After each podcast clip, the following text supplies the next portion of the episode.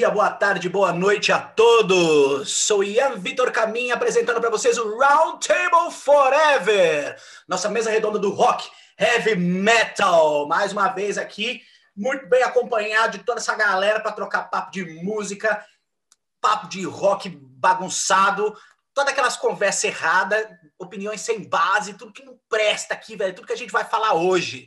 Beleza? Eu sou Ian Vitor Caminha, mais uma vez, diretamente de Alemanha, hoje muito bem acompanhado. Não, não, não, não, não, oh, não é minha Agostina, não, rapaz. Essa aqui é a Schneiders. Essa cervejinha nova aqui, ela não saiu ainda, mas eu ganhei esse aqui. O Bruno falou: não, vai estar à venda daqui a um tempinho. Então, um brinde a Schneiders aí. Ruim pra diabo, mas tudo bem. Se é de graça, então vamos que vamos. muito bem acompanhado eu estou de lá de Santana, meu brother Leonardo Zandomênico. Como é que tá, Léo? Tudo bem? Salve! Ou bom, 100%, né? Ou mais ou menos, ou quem sabe, né? Porque eu, já não sei mais direito, né? Tanto, tanto tempo em casa, não sei mais que dia que é, que hora que é, quando que é. Mas, assim, tendo saúde é o que importa, né, cara? Não está mais 50 graus, agora veio o outono e a temperatura está ótima, porque aqui estava um forno. Então, um pouco melhorou e vamos que vamos, pô. É rock! Vamos que vamos. Aí agora começa o outono, vai começar a temporada de frio aqui. Aí troca tudo aqui na Europa, tá ligado? Porque as temperaturas estão próximas agora que eu tô sempre vejo de São Paulo, né? São Paulo e Munique tá tá meio próximo. Aqui tá começando a esquentar. Só que deu umas buchas nos dias nos dias aqui, viu? Teve um dia dessa semana que foi nevasca sol. Nevasca sol. Nevasca sol. Mas tipo a nevasca cobriu nuvem, velho, no céu todo. E aí saiu sol, assim, do nada. Ai, caralho, velho. Chuva e sol, beleza, porque vai os dois ao mesmo tempo. Mas neve é mais difícil, né? Enfim, acontece, acontece, faz parte, é a natureza. E outra coisa que a natureza também trouxe para esse nosso mundo, esse brother aqui de baixo, ó, Raoni, que essa capa, puta que parece, essa capa é foda. Como é que você tá, Raoni? Não falar nada disso aí, velho. Eu tô bem aqui, né, mano? Tô bem acompanhado hoje com esse carnaval que o Iron Maiden fez em 2003, né? Esse disco maravilhoso aí que sem comentários. Mandar um salve para você, né? Nosso grande amigo Bruno, mexicano, nosso mascote né, do Round Table, Piracanjuba, mais conhecido como Pikachu. e é isso aí, mano. Bora falar de rock, que é o que importa. Você já teve alguma pira, algum insight, velho, meio LSD com esse moleque em cima do lobo aí, velho, na capa que tá atrás de você, mano? Tentando uma pira errada nesse negócio. Nunca olha a cara dessa capa, nunca olha direto para essa capa, velho, depois de tomar um ácido. Se bem que você não usa droga, né, não tem problema. Mas se você um dia vier usar, não faça isso, velho, porque é perigoso. Não, se eu tomar um ácido ver isso daí, velho, eu acho que, que eu entro em parafuso, mano. Pois é, né, velho? Passarinho que come pedra sabe o que tem. Enfim, Eita. vamos lá, velho. Vamos aí continuar com o nosso convidado, grande brother aí, velho, Tuxo. Resolveu vir participar aqui com nós, achou um tempinho na agenda. Como é que você tá, Isso Tuxo? Aí. Então, tudo bem, cara. É, como o Leonardo falou, cara, o, o... acabou o calor, finalmente. Eu, eu estou usando calça agora, após meses. Nunca mais tinha usado uma calça. É, mas, é, assim, que mais teve? Esfriou. É, eu também não saio de casa, então não sei mais como estão as coisas. Tive, tive trampo adiado, né? Que, é, que foi engraçado isso. É, eu tive um trampo remoto adiado. É curioso isso. Nossa! E, e aí foi uma semana de acordar tarde, assim, uma merda. Né? Eu não curto muito isso, mas fazer o quê, né? É, é a nova vida, assim. Ah, o, o, aproveitar o Dance of Death aqui, do Iron Maiden, essa grande capa, uma, uma obra de arte de quanto você pode ser rico e não ter senso estético nenhum. É, fica o meu abraço aqui para a equipe do Iron Maiden, que no, em 2003 estava muito doida. Você imagina o, o Ron Smallwood, ou sei lá que diabo, é, o, cara assim. O Derek, qual é o nome dele? O Não, não era o Derek. Não, mas o Derek. Não é do Derek Reeves. Não, mas imagina a cara dele. Eu acho que. Ah, não. Claro que não, não, mas imagina a cara dele olhando isso e falando, minha mão. Ele falando, porra, ainda bem que não me pagaram, né? Pra eu vir para eu ir fazer merda. Não. Deve ter olhado assim, não, quase Power Slave, hein? Cara, eu, eu, eu quero vender essa ideia que o Dance of Death é melhor que Power Slave e, e ser surrado na rua. assim, sabe? Alguém vai, vai ouvir isso aqui, vai ouvir esse programa, vai guardar meu nome. Eu vou estar eu vou estar em algum lugar. Assim, Vai ter que falar brincadeira, né? "Eu- eu tá você- zoando. Foi você naquele podcast lá que falou que, que, o, que o negócio é melhor com a Iron Maiden. Pô, Apanhando calça, gratuitamente. Fa- Faz já, eu acho que faz seis meses, velho, que eu não uso um short, tá ligado? Eu de calça, faz. Mas na Alemanha, bicho, tipo, frio daí é outra coisa. Você Não, falou em nem- neve, nem cara. Eu, casa, nem, tem como. eu só lembro de neve em filme e desenho animado, cara. Tipo. E, e- notícia do sul do Brasil, assim, que, que é aquelas notícias meio nada a ver, assim. Nevou em Santa Catarina. Aí mostra uma, um- uns carros com, com neve em cima, assim. a- a- algum bobo fazendo um boneco de neve, assim, Horroroso com- esses bonecos de neve. improvisado, com os Horroroso, horroroso, galhos, exatamente. com os galhos e tal. É, Há anos vendo esse tipo de matéria, eu amo, nunca muda, assim. É, mas não é bom neve, não, velho. É legal só de experiência de vídeo, você vê uma vez, você fala, pô, fudido, velho. No terceiro dia você já fala, pô, podia ir embora essa merda, né? Porque é uma sujeira, é, uma é imundice, rua, começa a passar carro, aí começa a pessoa a andar na neve e fica aqueles nacos de, de, de, de merda que fica vendo sapato e fica aquele. Como é o nome? O O quê? de poço lá, sujeira, dá sujeira, foda-se. E aí um vai pisando, depois você vem, você leva aquilo pra casa, velho. Você tem que passar pano, assim, tipo, umas cinco vezes pra tirar o, a gororoba que você vê que você traz da rua. Isso todo dia, tá ligado? É uma merda, velho. Então, é Cara, dirigir, é- é- a galera, todo mundo perde bom senso, ninguém sabe dirigir quando neva, tá ligado? Todo mundo se perde, todo mundo faz coisa errada. É inacreditável, assim. É, é muito bom. Seria é legal. legal se que a cerveja gela rápido e você vê os trouxa caindo.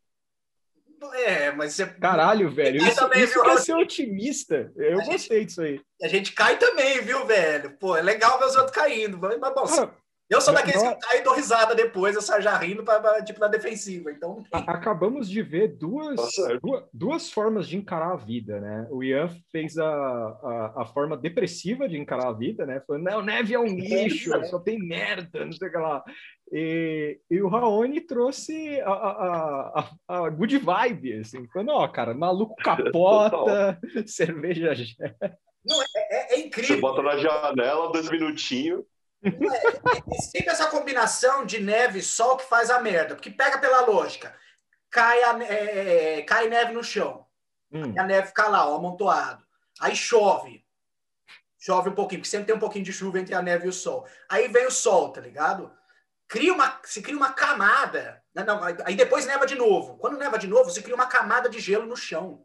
Entendeu? Então, todo canto que você vai andar na rua, qualquer lugar, você tem uma leve camada de gelo, não em todos os lugares, lógico, mas tem vários. Meu, você tomar um capote nisso, velho, eu, de, de cabeça, assim, eu já caí três vezes. E você tem que usar bota especial, tá ligado? O bagulho é mó embaçado, mano. Eu consigo imaginar a minha primeira vez na Europa ser eu abrindo supercílio num chão congelado. assim. Fácil. Eu Pior, consigo né? Imagina o Ian andando, cigarrinho na boca, com as duas mãos no bolso, o capote. Não, eu, eu caio, fácil. Cara, antes da gente começar, O pior professor, é molhar rapidão. o cigarro na hora de cair, né? Com cigarro. Assim, a pior coisa é você molhar o cigarro. Lógico. Uma, uma vez chovendo, Olha na eu pocinha de lama com neve. Uma Cara, vez chovendo, eu corri para pegar o busão. Sabe quando você dá aquela aquele capote que é semi-abertura zero do Van, do Van Damme, assim? Só que, só que é, você cai meio estranho, assim. E eu caí desse jeito, cara. E, tipo, a porta do busão abriu. O cara basicamente riu da minha cara e fechou a porta e foi. Que filha da Foi muito puta, da velho. puta. O cara abriu a porta, só que eu caí, eu tava meio. Sabe quando você tá voltando ao normal? Aí o cara meio foda-se. Ficou Nossa, ainda saiu rindo. É, o cara achou engraçado, né? É, como o Raoni falou, é, foi a diversão do cara, mano. Aí o cara caiu aí, ó. Mas foi foda, cara. Eu, eu achei que eu ia quebrar a perna, cara, né? porque foi aquela, aquele momento meio Van Damme involuntário, assim, da queda. Foi foda, mano. Maravilha, então, galera. Vamos lá? Vamos, Vamos falar lá. um pouquinho do ano que foi sorteado aí para o nosso programa, né? Tivemos aí já dando início à nossa quarta temporada no programa passado. Agora, continuidade com o ano de 2003. Anozinho meio perigoso, hein? Meio perigoso. Olha. A cena tava meio, sei lá, banda mainstream tava pior do que nunca. Banda underground tinha coisa legal, mas também não tinha tanta coisa legal. Gente, eu acho que a gente pegou uma rapa aí, todo mundo super interessante, né? E a gente conseguiu fazer um set list aí variado. Se agradou a todos aí, eu acho que... mas é justamente essa que também é a graça do programa, né? Olha. Vamos voltar um pouquinho na história, então. Ô, Raoni, puxa um pouquinho, velho. Como é que foi em 2003? O que você, você lembra? Chegou a ver show esse ano? Tava já ativo? Tava molecote do rock? Diz aí. Ah, cara, basicamente o que eu falei no. A gente não fez episódio de 2002 ainda, né? Fizemos de 2001 só. Isso.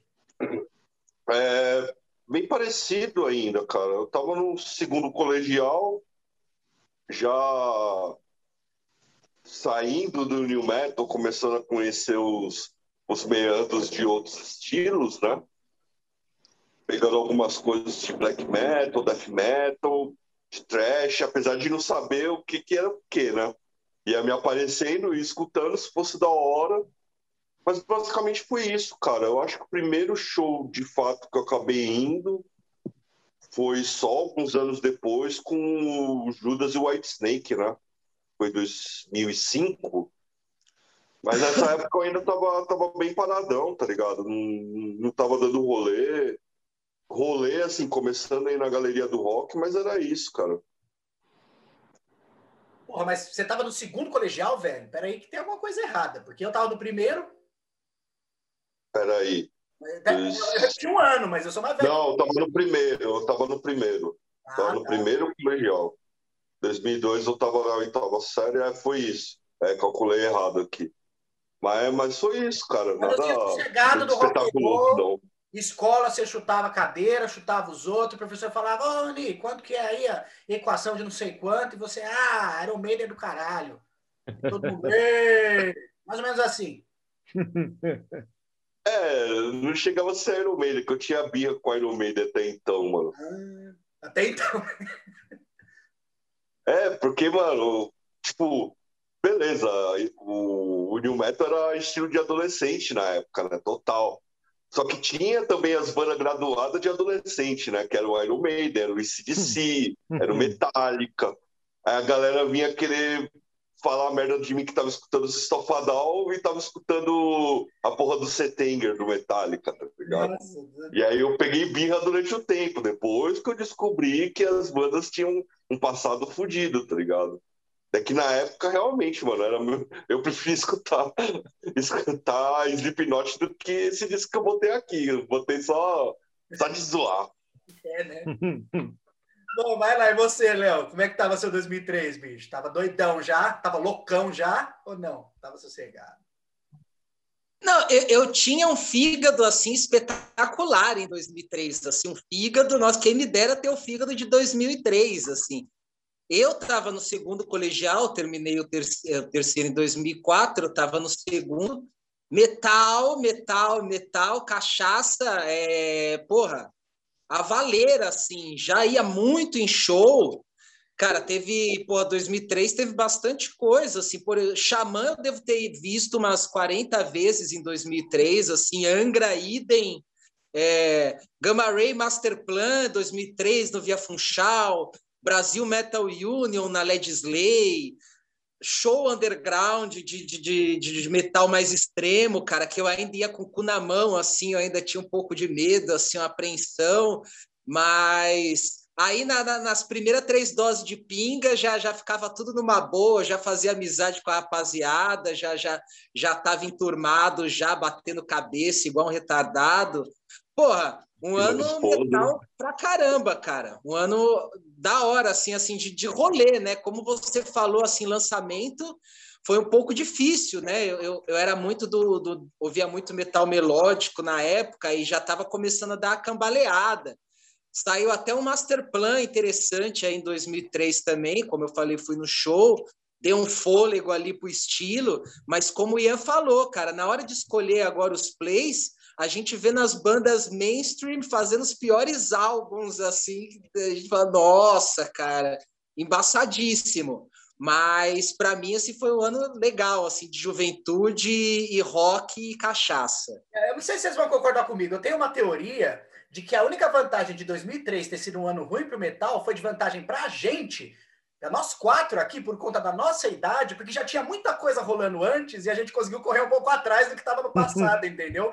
Então foi, foi, um ano assim que meio que deu um break, que a gente não precisou muito ficar fazendo corre ou acompanhar os lançamentos com real, real interesse. Aí, pô, vamos para trás aí, tá ligado? Total. Exato. E você? Porque, de certa maneira, o bagulho voltou só em 2007, né? O, a, os lançamentos interessantes. Ah, eu, eu, eu vou para 2008 aí, velho. Não, a segunda metade da década melhorou um pouco. 2007 é meio embaçado. Eu tava vendo, preparando a minha listinha também para 2007, também estou ralando, viu? Oh. Mas vamos lá, Tuxo, fala um pouquinho, velho. Como é que tá o seu 2003, Cara, 2003 é começando aí em show underground, começando a, a puta, afunilando com metal, assim, já tava ouvindo Morbid Angel, Dayside, Canibal, ouvia trash pra caralho, tipo trash metal constante, assim. Aí descobri DRI, fudeu minha vida, tipo, é, que mais? Tinha as bandas nacionais, né, tipo, ouvia muito, puta, Blast Trash, Violator, se eu não me engano... Não, o Violator veio um pouco depois. Não, acho que o Blast Trash veio depois, na verdade, né? O não, a Beer Mosh, eu acho. Ah, é a Beer Mosh, tinha a demo, é verdade. O, o Blast Trash é velho, na real, né? teve o show do Violator na freguesia, que teve tiro, ou foi em 2004? Cara, eu não fui nesse Vai show, mas esse show é famoso, cara. Esse show, esse show é famoso da freguesia. Eu acho a minha mãe não deixou eu ir. Eu sou, sou da freguesia, eu morava do lado, mas minha mãe não deixou, não, falou não. Cara, eu amo as histórias desse show, cara que era os caras falando que os black metal estavam rezando. Porque o que eu entendi foi assim, mexeram com alguém de fora do rolê, o foi cara isso. voltou, deu uns tiros tiro lá dentro. deu uns tiros lá dentro. Foi mó pandemônio e aí tipo, é que eu curto muito os detalhes de zoeiras. E os caras falando, mano, tinha black metal rezando. Só que nunca deram os nomes das pessoas, assim. Nunca deram os nomes. E isso é um negócio que Não eu é por causa do, dos trash metal, é, white metal trash que tinha na freguesia lá. Tinha, tinha uma, umas bandas assim lá no Jardim Guarani, ali na Brasilândia. Eu lembro, acho que era esses caras que começou a rezar, você entendeu? É, Porque tinha Zadok na Barra Funda ah. ali também nessa época. Vai ver que era isso. Quer dizer, mas, eu juntando aqui, né? É, não, não, é porque os caras falaram, era black né? metal, sabe? Tipo, aí eu fiquei pensando, porra, ia ser muito louco, cara, ver os caras lá, tipo. Era, os caras com a camisa do Imorto fazendo a reza da Ave Maria, tá ligado? Aí já é dose, esse não. É porque, não. E, e foi bom vocês trazerem isso do lance, porque assim, em 2003, eu, eu é, como o Raoni falou que tinha birra com o Iron, em 2003 eu tinha um pouco de birra com black metal, assim. Tipo, por, por, influência de amigos também, porque um amigo meu começou a ficar burro black metal e o final dele foi virar crente, né?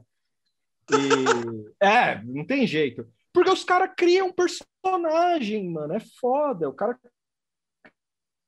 cria um personagem, assim. Eu tinha de birra, assim, depois eu fui ouvindo direito. Tipo, eu gostava de Venom, tipo, eu gostava do primeiro do Bathory, Pô, aí depois o Mayhem, fui entendendo, assim, eu falei, ah, então é assim, é, tem uma evolução. Mas, cara, foi medo de rolê também, tipo, sabe, tipo, era foda, dependendo. Tipo, obviamente eu tinha medo de um cara que tava completamente embriagado, ele nem tava conseguindo enxergar eu ali, mas eu, eu ficava, ah, meu Deus, o cara vai, vai vir tomar minha camiseta. E aí hoje eu vejo os mesmos caras, hoje em dia não, né, porque eu tô isolado, mas, tipo, anos atrás eu vi os mesmos caras que eu morria de medo ser intimado e os caras tão empalhados na, na, na, frente da galeria, assim, de braços cruzados, assim. Os caras do velho empalhado ali, sabe? Tipo. Os caras encostados no, no bar do Japão, assim, na mesma virou posição, tá estátua, tá Virou estátua. Já. Os caras. É, tipo, cara, é muito louco tombaram, trombar esses caras. Tombaram, patrimônio. Vocês já trombaram umas figuras, assim, é, é rapidamente Mas, mas fora da galeria, em outro contexto, assim, você tá tipo na rua direita, assim, aí tá o cara aparecendo, comendo um risole, assim, é muito estranho. Cara. Ali era o Parece que ele saiu do ambiente natural dele. assim. Tem altas histórias assim, velho. que Não dá nem pra falar, velho. Essa é a melhor fase. O Saudades, né? Camisetas, o Camisetas lá do, do. Camisetas, né? Não tem outra coisa pra falar. Ele morava, trombava ele direto lá na Casa Verde, velho. Tava toda hora, bebia no mesmo bar que eu. Acho que ele morava na parte da Casa Verde Alta e eu tava na Casa Verde Baixa, Média, sei lá que porra que, que se fala. E eu trombava o brother direto lá, mano. Maravilha, galera. Outros tempos, mano. Pô, meu, pô, meu, meu 2003, falta eu aqui falar, né? Puta, meu 2003 foi louco, hein? Porra, mano, porque eu não. 2003, velho, foi o ano oficial, assim, velho, que eu já chegava e falava assim, sem dó, não, eu sou headbanger, velho. Não, agora é só metal. Hum. Só metal. Saiu, saí daquela fasezinha, velho, roqueira 89 FM da vida, saca? Ainda tinha até o finalzinho de 2002, eu ainda até ouvi um Alice in Chainzinho assim, falar, não, Alice in Chains é bom. Depois chegou 2013, falo, e não é por conta de nada, saca? É que simplesmente o Alice in Chains musicalmente não me satisfazia, velho. Eu tava totalmente fissurado por metal. O ano de 2003 eu não estava, não estava em São Paulo, né? Foi o ano que eu, a primeira aventura minha aqui em Munique. Eu passei o ano inteiro aqui e, porra, velho, foi um movie mais louco assim na minha vida. Nossa, até agora, tipo, pela idade, saca? Tava com o quê? Com 15 anos na época, de 15 para 16. Caí, velho, do nada, num país totalmente diferente. A única coisa que eu conhecia da vida era, mano, Casa Verde, tá ligado? Baia Santana. Do nada me entro na porra de uma sala, eu já era mó bosta na escola, tá ligado? No Brasil, cheguei lá na.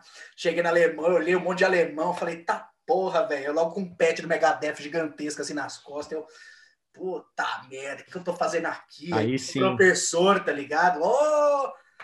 E era professor de espanhol, velho. Ele vinha falando assim, queria me. Tava ensinando os meses, né? Aí todo mês que ele falava espanhol, ele perguntava em português, como é que é? Aí, janeiro, Janeiro. Aí, ah! Rio de Janeiro, January River. Hã? Hã? Aí eu, puta que pariu, velho. O que, que eu tô fazendo aqui, mano? Mas foi muito louco, né? Porque dentro de movie assim, eu comecei, aí eu comecei a cair na noite. A 2013 foi o ano que eu descobri o álcool. 2013 foi o ano que eu perdi a minha virgindade. Aí, bro, daí foi só daí para pior, tá ligado? Na Alemanha tinha um intimão? Tinha uh, mais ou menos, velho. Era meio complicado aqui a coisa na Alemanha. Era, era mais violento, tá ligado? Porque. Sério? Cara, é muito difícil explicar, mano. Eu não vou, não vou pegar o tempo. O Yossi Keynes não tomou a garrafada no olho aí na Alemanha nessa época? Não foi É. nessa época aí? Não foi O na Alemanha? do Hammerfall, Foi né? Nesse ano que ele, to, que ele tomou a garrafada lá, o Yossin Kans. Um brother meu da escola, uma vez ele foi de Blind Guard, que eu ia no rolê metal, tá ligado? Foi a primeira vez que comecei a cair na night. E sempre tinha um rolê metal chamado Titanic City aqui, que fudeu com a minha vida. Lá aprendi tudo, velho. Running Wild. Eu já tava pirando em Menor pra caralho. Aí eu ouvi as músicas mais antigas do Menor e falava, porra é essa, velho? Então foi aquela maior fase de descoberta de clássico do metal. E um brother meu, ele, da minha escola, ele apareceu lá uma vez com a camiseta do Blind Guardian. E o Blind Guardian na Alemanha é meio tipo Angra no Brasil, tá ligado? É meio banda de poser, né? O pessoal tira um sarro. Aí ele trombou num, num brother meu, que mora aqui perto, aliás, troca o maior papo com ele. E aí o brother, ô, desculpa, entúligo, né? O cara virou, olhou, me deu uma muqueta na cara do maluco, velho. E eu, moro de boa, conversando com os dois, pof, só porque eu tava com o visor do Blind Guardian, tá ligado? E aí eu parei assim, Caralho. Nossa, o- intimão brasileiro é civilizado. O cara toma camiseta. assim, tipo- Metal é metal, bro. Metal é. Tem o caipira do metal, tem na Europa, velho. Tem na- todo canto que você vai, você vai encontrar. Não tem erro. Caralho. Não, e tem outras ainda, mas eu não vou ficar enrolando muito aqui, senão a gente, senão a gente fica só falando disso no programa, velho. Mas um detalhe também muito curioso, que 2000, Apanhando de graça. Num intervalozinho, né, que eu tive aí, eu vim de férias pro Brasil, passei duas semanas eu conheci esse cara aqui, ó. Senhor Leonardo Zandomênico, que ele era o, o rei do metal melódico na época, que foi lá naquele show de Stratovarius, né? Que teve. Stratovarius, eu fui umas 30 vezes entre 2001 e 2005 também. Eu fui em, todas, em todos os shows. É, Eu e nem, esse foi um deles, foi de Stratovarius. eu nem era muito chegado na banda, mas era um show que tava tendo. Eu falei, ah, vamos lá. E foi lá que a gente se conheceu, né, mano? Pô, foi depois Olímpia, Olímpia. Olímpia. E na Alemanha eu vi um monte de show interessante também nessa época. O primeiro show que eu vi, primeiramente, o primeiro show de metal que eu vi foi Sepultura. Tipo, o cara veio para Alemanha para ver Sepultura. É, tá certo, completamente, tá é correto, é correto. Ponto. 15 anos eu acho certo. velho. Não, pô, e, pô, você Eu acho certo, grade, cara. Mó bico pegar grade, stage dive, não, da hora. Foi, na época foi... Mas ia ser animal, né? Os caras falando assim, você viu essa banda do seu país? Não. Aí eu peguei. Eu, peguei eu não tinha idade. Peguei o Anthrax também nessa época, né? Na época que o Anthrax estava com aquele Caralho, mano. lá. Eu assisti o um show do Prong, velho. Aquele Prong Caralho. dos anos 90, tá ligado? Mas, mó bom, hum. uma das coisas mais bizarras assim, que eu vi. Eu vi Rage na turnê do, do, do Sound Chaser né, quando eles tinham acabado de lançar o Sound Chaser, abrindo pro Halloween, o único show do Halloween que eu vi. Que mais? Banda local, underground, e o Iron Maiden, que aqui. Porra, mano, a gente, a gente gravando fita, velho. A gente gravando fita em casa, tipo, pedindo vinil emprestado. Você viu o Rage? tipo... Mas isso, no Brasil a gente viu o Rage de novo um pouco depois, né? Acho que foi. Não, não, eu, eu não vi. Eu perdi muito show na minha vida, por N fatores. É muito deprê, isso não quero falar sobre respeito. Ficou triste. Não fique triste, porque a gente vai começar a falar de rock agora, galera. Vamos lá, sem mais abrilhos, vamos começar essa bagaça então. Vamos lá, velho, ano de 2003, quem é que vai começar esse negócio? Quem é que vai começar Olha... este negócio? Senhor Leonardo, dê a deixa, por favor. Bom, vamos lá, cara. Eu vou começar com esse aqui que eu tô mais curioso, porque o outro é mais normalzão, assim, esse é mais sinuca de bico, entendeu? Hum. Então eu vou de Gordian Knot, Emergente. Nossa. Segundo álbum, que é como assim, vamos dizer assim, é um projeto, né? Do, do baixista Chamalone, grande baixista afinado, né? Saudoso, que nós já falamos sobre ele aqui, falando de Cynic, falando de Def, enfim, já mencionamos, né, cara? E é um projeto musical, assim, do cara, é, vamos dizer assim, eu nem sei por que, que eu gosto demais desse álbum e do projeto em si, e de outras bandas que eu vou mencionar da cena, porque, vamos dizer, a verdade. É música para músico, né, cara? É uma música técnica, é uma música é, que, vamos dizer assim, é, ela tem a sua atmosfera, entendeu? Só que os caras prezam ali pelo som mesmo, por tirar um som, tirar uma música, pelo estilo, jazz, porque a banda, assim, permeia né, os estilos, né? Rock progressivo, jazz fusion, prog metal, até um pouco de, de música clássica ali, em alguns andamentos ali, aqui e ali. É, um tanto bom de metal, mas assim, moderado também. Varia entre isso, né, cara? E o Dream Team que o cara chamou para tocar com ele, cara, que é um bagulho é, é, é embaçado, né, cara? Paul Masvidon, né, o Cynic praticamente ali todo, né, velho? Paul Masvidon, Jason Gorbel, é, o Sean Heinert também, né, cara?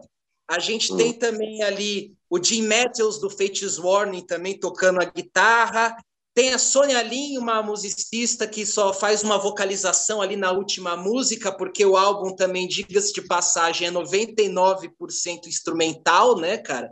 Então já tem essa coisa dessa densidade musical, de ser uma música instrumental, né, cara? Então já, já é uma praia mais complexa, por assim dizer. É, porra, Além disso, tem os caras tiveram o luxo, né, cara, de ter o Bill Bruford na, é, aí participando do projeto, né, cara? Dispensa comentários, já mencionei ele aqui entre Yes e UK. E é o músico, né, cara? Steve Hackett do Gênesis também na guitarra ali em alguma música. E aí porra, é foda, você entendeu? Porque os caras chamarem os músicos dessa categoria pela, pela música, né, cara? Porque o álbum não tem conceito, por assim dizer, entendeu? Não tem uma importância. Mas os caras participam ali em prol da música de qualidade, né, cara? Da música técnica, da música progressiva. Assim, eu não tenho muito o que falar sobre o álbum, porque ele decorre dentro desse instrumental, né, cara? Denso, muito técnico, com várias passagens, passagens mais lentas, passagens mais pesadas o ambiente musical ali, o clima, ele é, ele é um tanto bom moderno assim, com uma gravação moderna, não é uma coisa assim orgânica, né? Uma coisa que remete ao, ao é progressivo, mas com uma roupagem mais contemporânea, por assim dizer, né? É, cara, é uma banda que eu acho que ela faz parte ali de uma cena ultra técnica de grandes músicos ali. Eu vou citar o exemplo ali de uma ceninha ali com Ron Jarzon Beck, que participou do primeiro álbum do Guardian Knot, bandas como Spastic Inc., Bloated Science, você entendeu? Coisas extremas e, e, técnicas também ao extremo ali, que os caras parece que ele é a ceninha só deles, entendeu? Que os caras ficam ali participando um de álbuns dos outros ali, todos com essa, essa musicalidade técnica, né, cara? Que para mim é de extrema qualidade, é um som que eu gosto bastante, eu ouço bastante apesar do clima, apesar independente do estado de espírito, eu gosto de música técnica. E tá aí, cara. Acho também, concordo se alguém falar que é difícil de ouvir, tá ligado? Mas para mim é um álbum assim, 100%, cara. É um álbum que na época ali eu não ouvi, fui ouvir Posteriormente, depois de ouvir Def, Cynic com mais frequência, fui entender a banda. Conheci no Metal Archives e eles tiraram do Metal Archives. Não tem mais os registros da banda, então foi até difícil achar informações sobre a banda e tudo. Mas, cara, um álbum que eu gosto pra caramba, cara, de 2003, fudidíssimo, bicho. Legal, mano. Então, essa deixa que você falou aí, tá ligado? De é um álbum difícil. Eu não achei ele um álbum muito difícil assim não de escutar. Saca? Ele tem, tem um lado técnico, saca, muito acentuado. Eu acho que, velho, tem uma parte de arranjo, velho, bem colocada. A gravação, eu até achei, achei a gravação interessante, assim, boa para a proposta da, da, da, banda, né? E considerando todos os membros e todo mundo que foi chamado é, é, para tocar, né? Maluco fez o Warning, só a galera classe A, mano, do, pô, a própria base do Cynic em si. Eu achei realmente surpreendente o quanto esse álbum é chato, assim, velho, de, com tanta qualidade tá ligado? Puta, velho, que dá, como, como consegue fazer uma música tão desinteressante que dá sono? Eu achei um, um, um saco, viu, o, esse álbum aí, velho. Uh, talvez pra você tentar descansar, até nem pra, nem pra tentar descansar, né? Porque começa a ver as quebradeiras um pouco técnicas, você fica meio. Uh, dá aqueles uns espaços meio maluco assim, você fala, puta, mano, não dá pra descansar. Acordado, eu acho que é pior. Então, puta, velho, pra mim não. Dá não, velho. Dá não. Vai lá, Raoni. Pois bem, Guardionotti é uma banda que eu já conheci há algum tempo, né? Uh, não tem como não conhecer se você é baixista e gosta de Cynic, né? É, é um dos pré-requisitos. É, a banda é extremamente técnica e aqui é um... Apesar de estar tá dentro do, da proposta do, metal, rock progressivo, ele vai também no tocante ao avant-garde, né? Então, muitas ideias que o Sean Maloney provavelmente não conseguiria incluir é, em outros projetos, ele coloca aqui, né? Uma basicamente a carreira solo dele. O que eu queria colocar, cara, é uma reflexão que eu estava fazendo essa semana, mas na verdade eu já tinha feito é, naquele período do Tracy Jean né, do Sync, que é, o próprio Max trouxe, que é o quanto é injusto, às vezes, cara, a, a vida do músico. Porque, cara, o Sean Mayone, ele é de longe um dos baixistas mais completos que já passou pelo metal, tá ligado? Ele toca jazz, ele toca funk, ele discorre super bem dentro do, do trash, do death metal, tá ligado? Ele toca de tudo, mano. E ele talvez, talvez não, ele não tem o mesmo reconhecimento, por exemplo, sei lá, do Marcos Grosskopf, tá ligado? Eu curto o Halloween, eu sei da importância do cara, mas o Sean Mayron, Jorge, né? Tá... Pra ficar meio ali na mesma linha, né? Sim, sim. O próprio, o, o próprio de Jorge, que é um cara que eu sou muito fã, né?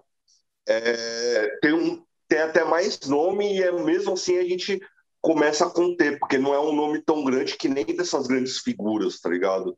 É, de baixistas, que normalmente a galera coloca dentro, dentro do grande hall dos baixistas de metal, tá ligado? Mano, o Chamelone, pra mim, ele toca no mesmo patamar ou acima do Myung, tá ligado? Do DT. O Myung, ele tem uma maneira muito direta de tocar. Não, sem polêmica mesmo. Ele tem uma maneira muito direta. Myung, aliás, ele... participa acho que do primeiro. Participa do primeiro disco. Só que o Chamelo ele tem uma expressividade muito maior, cara. Ele usa muitos mais recursos, ele tem um domínio do baixo fretless gigantesco. É, ele consegue colocar solos e fraseados de jazz dentro do metal que, cara, quebram a sua cabeça, tá ligado? E é um cara que, meu, morreu o ano passado, começo desse ano, agora eu não me recordo, e que basicamente ninguém falou, cara.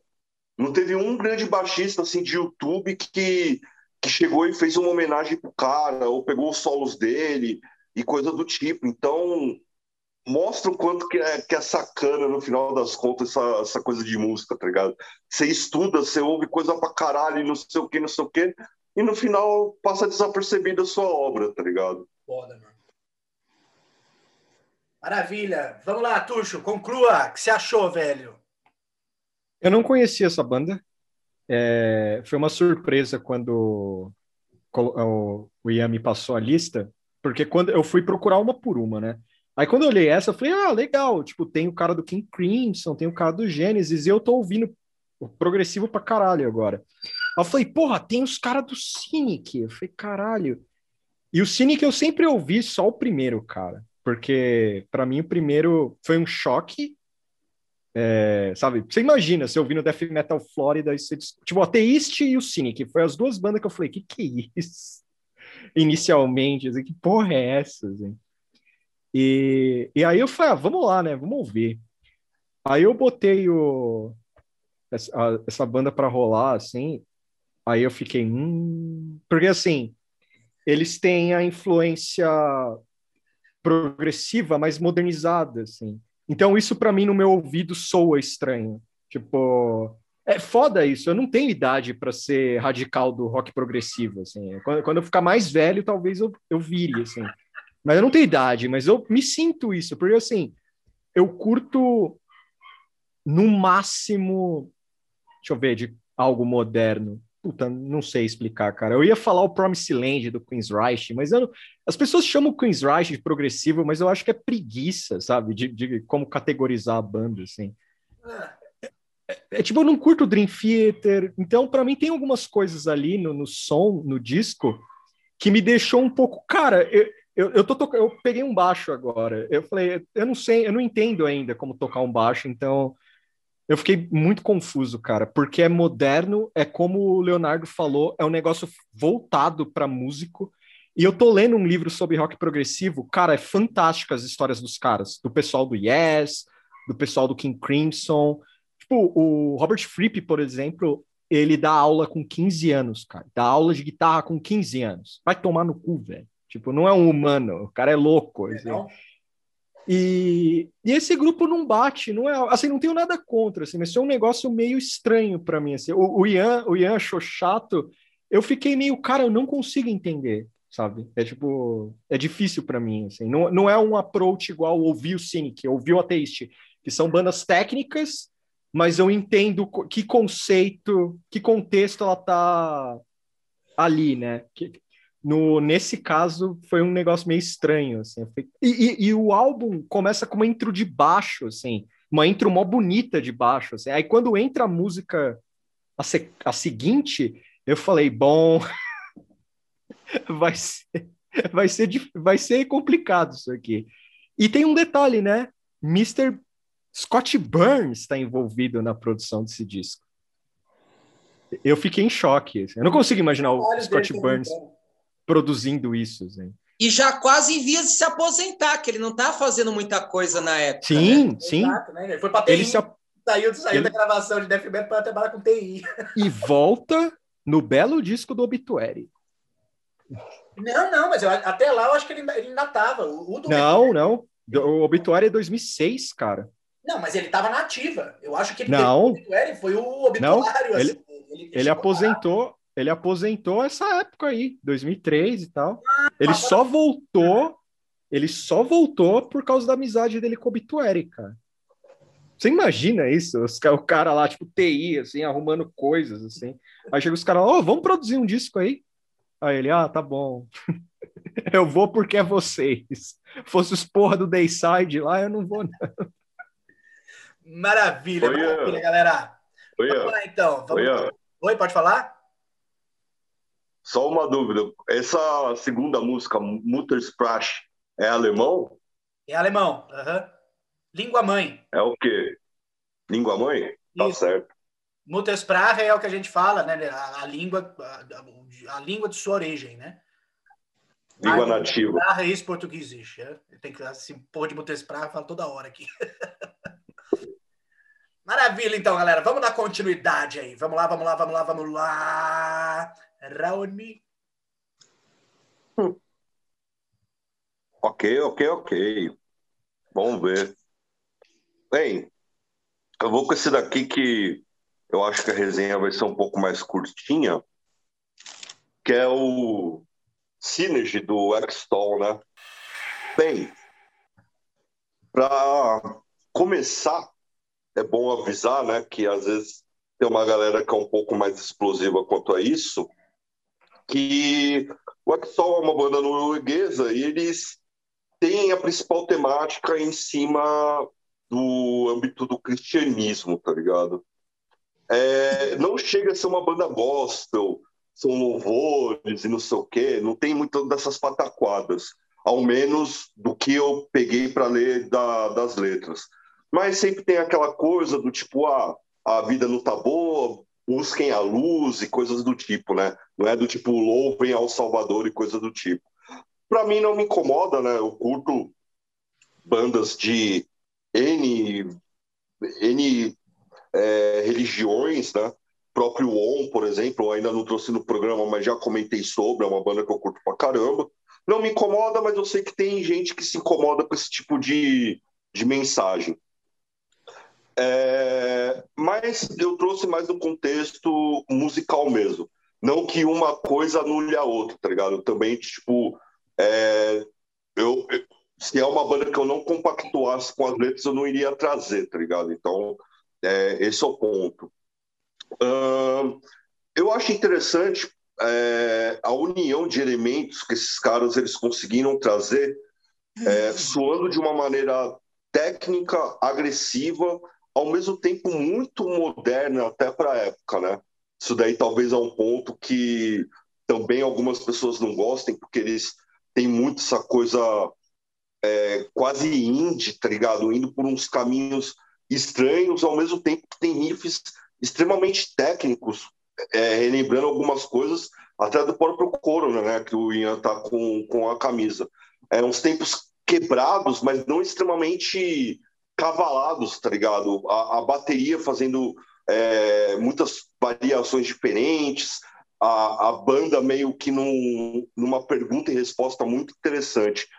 Isso daqui, para mim, fica evidente principalmente na segunda música, né, a Paradigms, que já começa com um rifão bem torto mesmo, é, o vocal rasgado, de repente vem um, um, um refrão mais melodioso, com vocal clean, né?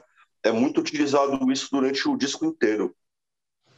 É, é uma banda particularmente que eu gosto bastante, apesar do primeiro disco, né, o Burial, é, para mim ainda ser o meu favorito, mas o Synergy é, é um disco bem interessante, né, nesses contextos. Bastante músicas fortes, né, além da, da própria Paradigms que eu falei, a Graceful Succession eu acho que já é um bom compilado que é a primeira música, né, disso que eu estou falando. Blood Red Cover também eu, eu acho bem interessante. A Scrap the Surface também. Eu acho que eles conseguiram unir de maneira bem interessante, condensar diversos estilos nisso daí. É, com doses do death metal, doses do thrash, né? Tem muita gente que considera esse disco um thrash progressivo. E eu acho que eles conseguiram fazer conversar bem. E já botando alguns anos antes, né, o que aconteceria tipo lá no, no começo de 2009, 2010, né, da, da década de 10, onde mais bandas assim começaram a surgir, né? No caso de bandas como Baroness, principalmente no primeiro disco, né? Que, que eles fazem essa união. Então, eu acho bem interessante. É uma banda que não é tão comentada assim, principalmente aqui no Brasil. Eu não sei como que é em outros lugares. Aqui não é uma banda muito comentada por muitas pessoas, mas é uma banda extremamente interessante por essa união, essa amálgama que eles conseguiram fazer para mim de uma maneira bem bem polida, apesar de todas as partes de polêmicas que eu, que eu disse. Maravilha! Vamos lá, Tuxo, o que você achou, velho, do Extol? É, eu, eu acho que eu voltei para 2003 mesmo, quando eu vi esse disco, assim, porque... Não, é sério, cara, porque era a época ultra radical minha, assim, sabe? Tipo... E com trash, eu acho que até hoje eu sou meio purista, o que é uma merda, assim, porque eu consigo ver no, no Extol as qualidades, assim, mas, por exemplo, deixa eu ver aqui, eu tô com o Metal Archives deles abertos no disco, que é na Acho que é na própria Grace for Succession mesmo. Cara, tem um rifão e uma hora tem uma troca de riff. Eu não sei explicar, tipo, tem o um rifão trash, assim, aí meu cérebro, tipo, abre um sorriso, assim, e aí na hora fica o, o, o outro elemento, assim, eu não sei explicar, assim, a, a influência que fala assim, pera aí, cara. E aí eu voltei mesmo, a 2003, minhas camisas ficaram mais largas em mim, eu fiquei mais magro, e cara, é interessante, mas ao mesmo tempo fica para mim essa coisa do, do, do, mala, assim, é o meu lado mala com trash. Não, isso aí não pode. Isso aí não pode. É foda, cara, porque eu eu demorei para entender breakdown, por exemplo, em bandas de trash, assim. Eu demorei para entender isso. A influência do breakdown. Eu achava que o breakdown era simplesmente é, sei lá, não entendia que vinha do hardcore, que vinha de outros estilos, uhum. assim. Era só uma. Uhum. Isso aí é para ganhar dinheiro. Sabe? Mas é foda, cara. É uma banda interessante. É uma banda interessante. É o pula-pula, cara. É uma banda interessante. Só que esses elementos que eles que eles trazem para mim é, me traz o pior do meu purismo. Assim. É doido isso, porque eu consigo ver a qualidade dela. E, e isso do, da temática de letras é, eu não sei, cara. É, eu não ligo, porque o Sabá fez After Forever, eu sempre falo isso. O Candlemas fez a Samaritan. É, o, o, tem qual que era a outra banda? Meu Deus, esqueci aqui. Que tem cover do Cream, cara. Porra, vou, vou ser intimado. Trouble. É, cara, eu não ligo, eu acho muito engraçado quando aparecem uns caras, ah, não, não gosto que essas letras são assim. Aí eu mostro a do After Forever, falo, oh, legal o sabá aqui, né? Você sabe disso? E eu não ligo, cara, porque sei lá, tem banda satânica que é mala também. é mala, velho. O cara fala Satã 19 vezes. Tipo, Dayside pra mim é humor, cara, as letras. Foi mal. Tipo, é humor. Tipo, não, né? Se você falar que virou satanista por causa do Dayside, é foda, cara. Tipo, complicado ali. Aquilo é humor, é engraçado, é diversão. Tamo junto. Mas é uma boa banda, cara. Só, só não é algo que eu estou acostumado a ouvir, o Exton. Diria isso. Assim. Maravilha. O Exton, na minha opinião, eles vieram. Só um rápido adendo. Eles vieram já com o conceito do metalcore, antes até do metalcore, né? Pelo menos explodir. Então, esse conceito é interessante, apesar de que o metalcore também, só de falar, tem gente que já ah, caralho, tá ligado? Mas é, é isso. É, é, tem coisa boa. Eu, eu, eu fui educado por um amigo meu, ele mostrou. Assim, ele falou: oh, você fica zoando pelas costas, mas ouve isso aqui. Aí eu tive que falar: pô, tem coisa boa, né? Vai ter que falar por causa do seu gosto ou para ele calar a boca? Não, não, é porque ele mostrou uns. é que assim, tem uma influência no metalcore, rapidão que eu vou falar, tem uma influência muito forte no metalcore do At the Gates e, de, e do Morbid Angel e de, de bandas de death metal. E tem umas coisas legais, cara. Só que assim, você ouve. De, como é que eu posso dizer? Pelo menos o meu cérebro ouvindo, eu separo as partes. Tipo, viram um mapinha as, as, as músicas das, dessas bandas, assim. Tipo, viram um mapinha, assim. Porque você fala, ah, nossa, essa passagem é foda. Aí entra aquela passagem que você não tá. que é do estilo que você fica meio, puta, como é que eu defendo isso aqui? Mas tudo bem, é, é um estilo diferente, assim. Eu não tô mais em 2003, que tudo para mim era um lixo. Assim. tipo, não tô mais em 2003. Eu, eu cresci. Maravilha. Vai lá, Léo. O que você achou, mano? Cara, então, é, eu já tinha ouvido o The Blueprint Dives, eu acho que é de 2005. Eu tinha ouvido ele uma vez ou duas e falei assim: hum, nossa, cara, é embaçado, hein? E olha que eu já, já, já me acostumei muito a esse som, gosto de muitas coisas hoje em dia também, mas eu acho que eu ouvi esse de 2005 lá para 2008, 2009, e eu já falei demais, e larguei de mão, assim. Aí fui ouvir agora que o Raoni recomendou o Synergy, cara. E assim, já ouvi já com as minhas referências atuais, né?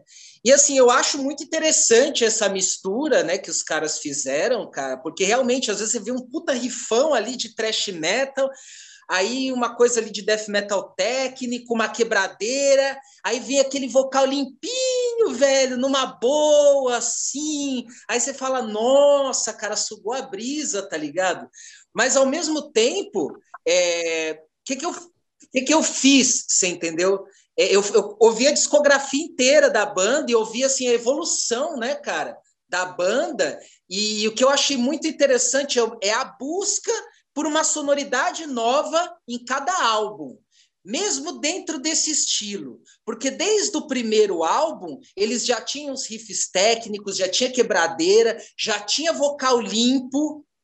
E assim, vanguarda pura para a época, cara, porque é uma sonoridade que, a, que foi virar moda depois. Lógico que ali o metalcore não é que era uma realidade antes de 2003, mas já tinha as referências, né, cara? Tipo Fear Factory, umas coisas assim, mais pá, entendeu? Que é ali que foi fazendo a escola do que foi vir depois de metalcore, dessas coisas mais modernas e breakdown, esses elementos, enfim.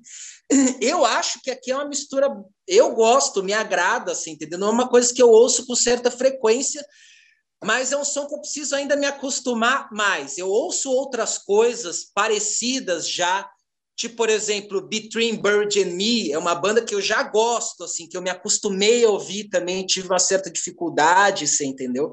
Mas eu acho muito interessante. Os riffs, como eu falei, a variação de vocal, uma batera bem da hora. E o interessante, né, que a banda norueguesa, porra, a Noruega ela foi começar a fazer esse, essa coisa mais moderna um tanto depois ali. Tipo, se a gente for ouvir, por exemplo, Lepros, os próprios álbuns solos do Eisen, você entendeu? Foram coisas que, que vieram depois, nesse quesito moderno, com passagens, variações de som mais técnico, enfim. Então, eu me admirei, assim, por, por ser uma banda praticamente precursora nessa mistura, né? Vamos dizer assim, o Raoni falou mesmo que a coisa foi ficar mais ter mais corpo ali mais para frente com outras bandas. Então achei uma banda muito interessante, gostei muito da variação, do empenho que os caras têm em variar o som. As letras também não me incomodaram muito, eu ouço bandas até mais é, é, é religiosas, por assim dizer, enfim, tipo Striper, tá ligado? Tipo, não me importo muito com isso, enfim, Petra, umas coisas que são cristãs mesmo, assim. Mas é para mim achei interessante, cara. Eu quero ouvir mais a banda. E uma observação para fechar: realmente o álbum de 98 é fodido. Foi o que eu mais gostei dentre a discografia que eu dei uma passada aí, cara. Mas muito legal o Synergy, da hora, velho. Maravilha, galera. Vamos lá. Raoni, meu filho, vem trazer o X-Tol aqui para nós ouvir. Intragável, velho. Vamos assim, tá ligado? Eu esperava ele falar isso. Intragável, velho. Tudo que eu não gosto, tá ligado? Tá dentro desse álbum, velho. Achei incrível. É, é um puta de um trabalho técnico bem feito, mas não tem feeling, não tem sentimento. A parte que tem que ter sentimento, ela vem mais puxada com esse lance de influência de rock alternativo que o cara colocou, né? Que vocês falaram aí, que é uma. Uhum. Pode, pode ter sido mesmo, uma certa maneira, não vou dizer evolução, mas uma característica mais única para a banda. Para mim, não casou nada. Você quebra, quebra todo o clima da música quando vem no tempo mais quebrado. Mas nem, nem o problema nem é só essa parte. O problema principal para mim foi em relação aos vocais, velho, que são os vocais mais. Puta, me achei medíocre assim, velho, o trabalho vocal do cara. E eu não tô falando da voz limpa, eu tô falando da voz rasgada. Parece que toda banda nessa época, 2001, 2003, estava fazendo essa voz assim se pá, parece que é um, um, ano que ninguém tinha muita vontade de ter variação vocal. Fala, não, vocal não é tão importante em banda. Logo não é tão importante em banda. Tipo, puta, velho, intragável assim, mano. Não, não, não rola, velho, de jeito nenhum. nem tem mais o que falar, velho. Não dá, não dá, não dá. Tá certo, eu já esperava por essa. Vamos lá, vamos, vamos, dar continuidade aí então. Tuxo, vai lá, velho, o que você trouxe para nós? Eu trouxe o. Come... Começar com o mais metal dos que eu trouxe, né? Eu trouxe o primeiro disco do Toxic Holocaust, o Evil Never Dies, que é o que, bom, como é que eu posso dizer? O, o Gel Grind, ele era tipo agente em 2003, só que fazendo banda, né? É um cara que se apaixonou pelo, pelo metal velho e o cara foi lá e montou a banda dele, gravando tudo, né? Tipo, todos os instrumentos era ele, assim. Isso, isso foi um choque para mim, porque eu fui descobrir a banda três anos depois, né? Em 2006. E foi um choque descobrir que o cara gravava tudo, assim. Tipo, tinha o Corton e tal, a gente sabe disso. Mas, tipo, o Corton, depois do, sei lá, no terceiro disco já tem banda, né? Ele já tem. E na demo, parece também, o Bathory era uma banda também. Se eu não me engano, posso estar enganado. Que é o cara que fez o filme lá, o Lord of Chaos, ele acho que tocou bateria em dois ensaios, é o cara ganhou o título de ex-Bathory, assim. E o Toxic Holocaust, ele, te, ele também foi um, um como é que eu posso dizer, cara? Ele foi um, um choque para mim, porque ele tinha toda essa estética metal, assim, o logo sarcófago, só que o som é muito puxado pro punk. E, tipo, e não é, é, é aquele punk do, do, do, primeiro do Bathory, assim, que o... É foda, cara. Esse disco é foda. E, e tem um cover do... Esse disco tem um cover da Mechanics, do, do Megadeth, e o Joel Grind vai para o céu porque ele fala bem do Megadeth, cara. Isso é, um, isso é um gênio. Isso é um homem com coração. Porque de uns tempos para cá virou, é, eu odeio o Megadeth. É a moda. Os cara, é, os caras nunca ouviram Picels. Os caras nunca ouviram Picels na vida, nunca ouviram um, um, um So Far So Good So What, e aí vem falar merda. E, e também é uma homenagem participando do programa aqui, o Falar do Toxic Holocaust, em 2003, porque era a época, cara, de eu ver Cremate, Blast Trash, cara, que mais? Beer Mug, um pouquinho mais pra frente. Valor ainda tinha. War, Violator, foi tipo. Cara, tinha muito. Nossa, não vou lembrar todo mundo, mas tinha muita banda, cara, essa época, assim. E, e foi uma época meio de. Breakdown, Ataquil. Sim, e era uma banda. E, e era uma época de descobrir som, saca? E também de e eu acho que o Toxic Holocaust representa isso, essa coisa de fã para fã, saca? Tipo, o que eu não lembro quem falou, acho que foi o Ian que falou aqui que em 2003 a gente não precisava ficar muito atento aos lançamentos. O Joel Grind de 2003 falou assim: "Ó, oh, eu vou fazer o som dos meus discos, dos discos que eu ouvia, assim".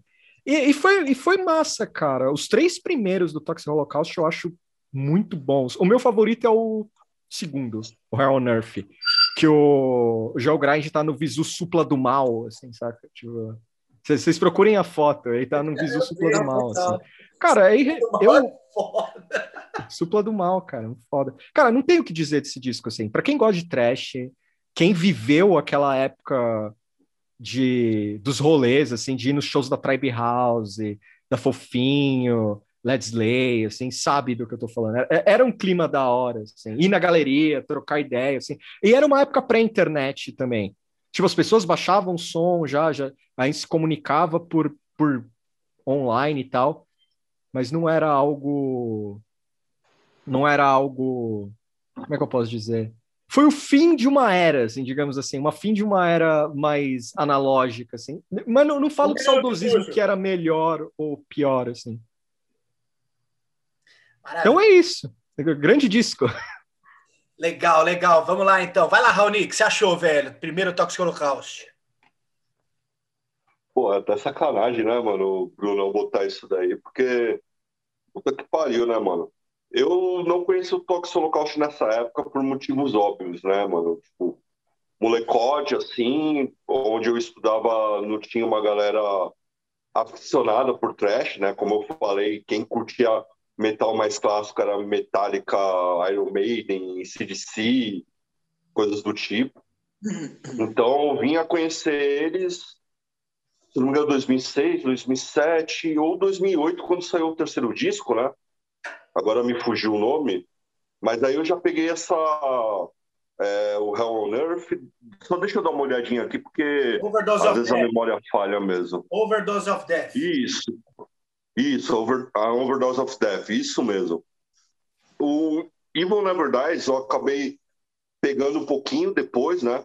É, eu acho que a faixa que mais me marcou desse play foi a 666. E como, como o Bruno falou, cara, o Joey Grind é, é, a gente, mano. É um cara que falou, mano, vou fazer essa porra inteira, é, pegar todas as minhas influências. Então, aqui tem Slayer, tem Sodom, tem At War, tá ligado? É, todas essas coisas é, nuclear, balística, satanista, tapa na cara. E, cara, eu acho que até para época, assim, é, tanto o Bruno como o Ian, principalmente, podem ter muito mais resposta para falar do que eu, mas era algo quase que inédito, cara, porque era uma velocidade, uma parede sonora, assim, impressionante, cara. Aquilo ali, mesmo as bandas mais clássicas, né? lançando os discos ali nos anos 90, nos anos 80, é, você não tinha um bagulho com, com essa intensidade, tá ligado? Dentro do trash dessa maneira. É, rifão na cara, o baixo estralando, tá ligado? Paretado, a bateria que não para, mano, vocal berrado pra caralho. Tipo, mano, paulada, é um puta de um clássico, o, Evil Never Dies. E, porra, mano, do cacete, tipo, Discão, discão mesmo, Tox Holocaust até hoje representando pra cacete. E é isso daí, cara. É uma, já é uma banda que fez um legado aí, um grande marco na história do, do thrash metal e da música extrema. Tipo, do caralho. Fora essa capa que é bonita pra cacete. Tem algo de soul, né, mano? Tipo, sempre que eu vejo ela, tá ligado? Não, não sei por que a, a, a, comparação, tá ligado? Mas sempre que eu olho, me, me bate alguma coisa. Legal, bro. Vamos lá. Puta, eu gosto pra caralho desse primeiro Toxic Holocaust, velho. Eu digo para vocês assim, eu não acho que ele é o melhor álbum da banda, mas ele é o meu favorito. Saca? Foi, foi a partir dele que eu conheci o Toxic Holocaust. Se eu não me engano, não foi em 2003, acho que em 2003 só os mais fissura mesmo chegaram a conhecer. Mas eu acho que lá entre 2005 e 2006, que teve o show do Toxic Holocaust no Brasil, também estava paralelo com o lançamento do Hell on Earth. Não tenho certeza se o Hell on Earth saiu antes ou depois, tem que dar uma pesquisada depois. O Hell on Earth saiu, eh, saiu antes do show, se eu não me engano. É, ele saiu antes do show, mas eu não sei se ele saiu nacional antes do show. Ah, ele saiu nacional, pelo Unsilent. Saiu, né? Saiu. Porque eu mesmo, saiu nacional. eu tive conhecimento do Vox Holocaust, eu andava na galeria e eu sempre trombava o álbum lá. E, meu, e aí, eu, aí eu conheci a banda, cara, e, pô, ela tava batendo, uh, tava batendo muito numa época que eu tava ouvindo som assim. Porque o que, que, é o mais legal, assim, que eu acho do Tóxico Local? São, é uma concentração de todas as influências de tudo que era primórdios da música extrema. Do começo, do começo dos anos 80, todas arredondadas em um álbum só. Então você vai encontrar ali coisa do Bathory, ao mesmo tempo que você vai encontrar coisa do Discharge. Só que tudo isso feito da maneira Toxic Holocaust. E aí que tá o ponto principal, crucial da banda para mim, velho, de eu achar o Toxic Holocaust foda, eu vejo gente às vezes comentando, falando, ah, não piro muito porque acho meio clichê. E eu não acho isso, velho. Eu acho o Toxic Holocaust uma banda super original. Por quê? O Evil Never Dies, não, não apenas ele, todos os outros álbuns do Toxic Holocaust, eles têm. Não, é, esses dois primeiros, na verdade, né, que eles são um pouco. tem essa áurea um pouco mais cult, eles têm um diferencial que eles são dos Estados Unidos, velho. Me corrija se eu estiver errado, mas em 86, 85, não tinha banda assim, velho, fazendo com essa influência latente. Beleza, você tinha o Hell Awaits, só que Hell Awaits é Hell Awaits, né? Hell Awaits é outra história, entendeu? O bagulho é mais complexo, mais bem trabalhado. Até o, até o Show No Mercy é outra história. E, o, não apenas o fato de ser norte-americano, mas você presta atenção nas linhas vocais do livro Never Dies e faz uma comparação com todas as outras bandas sul-americanas ou europeias. Tipo, desde Vulcano até o Mayhem, do, lá na época do EP. As linhas vocais, elas são tudo meio comida, meio ou então. É, e isso foi o que se formou havia essa forma de metal extremo, o black metal, de, dos primórdios, ou até o hardcore mesmo, com aqueles hardcore mais torto, uh, sei lá, da, da, Finlândia, por exemplo. Enquanto o Toxic Holocaust, ele trouxe essa roupagem musical com as linhas vocais todas centradinhas, velho, só coisa marcante. A única pessoa que pode fazer um tipo de sonoridade assim é uma que nasceu nos Estados Unidos, que tem o. Até que a Uni comentou Muttersprache, né? Que tem como a língua. Não, não, língua natal. É, pô, no português estava mal. Língua nativa. Língua nativa, isso. Que tem o inglês como língua nativa, saca? Então o cara sabe. O que eu acho mais legal desse Evil Never Dies são os encaixes, velho, vocais todos os encaixes em todas as músicas e como é marcante, como é divertido, como dá um diferencial grande que para mim sai disparado como um ponto de qualidade totalmente único nesse descasso aqui, velho. É... Isso, isso dele cantar direito é, é, um, é um bom trunfo, assim. bem lembrado isso. Porque dá o contraste, dá o contraste, Bruno, com o, o Tuxo. Bruno também, tá tudo. dá o contraste, velho, com a música totalmente podre, velho, com a música de enxofre que a banda faz, tá ligado? O bagulho fede, velho, o negócio desse aqui.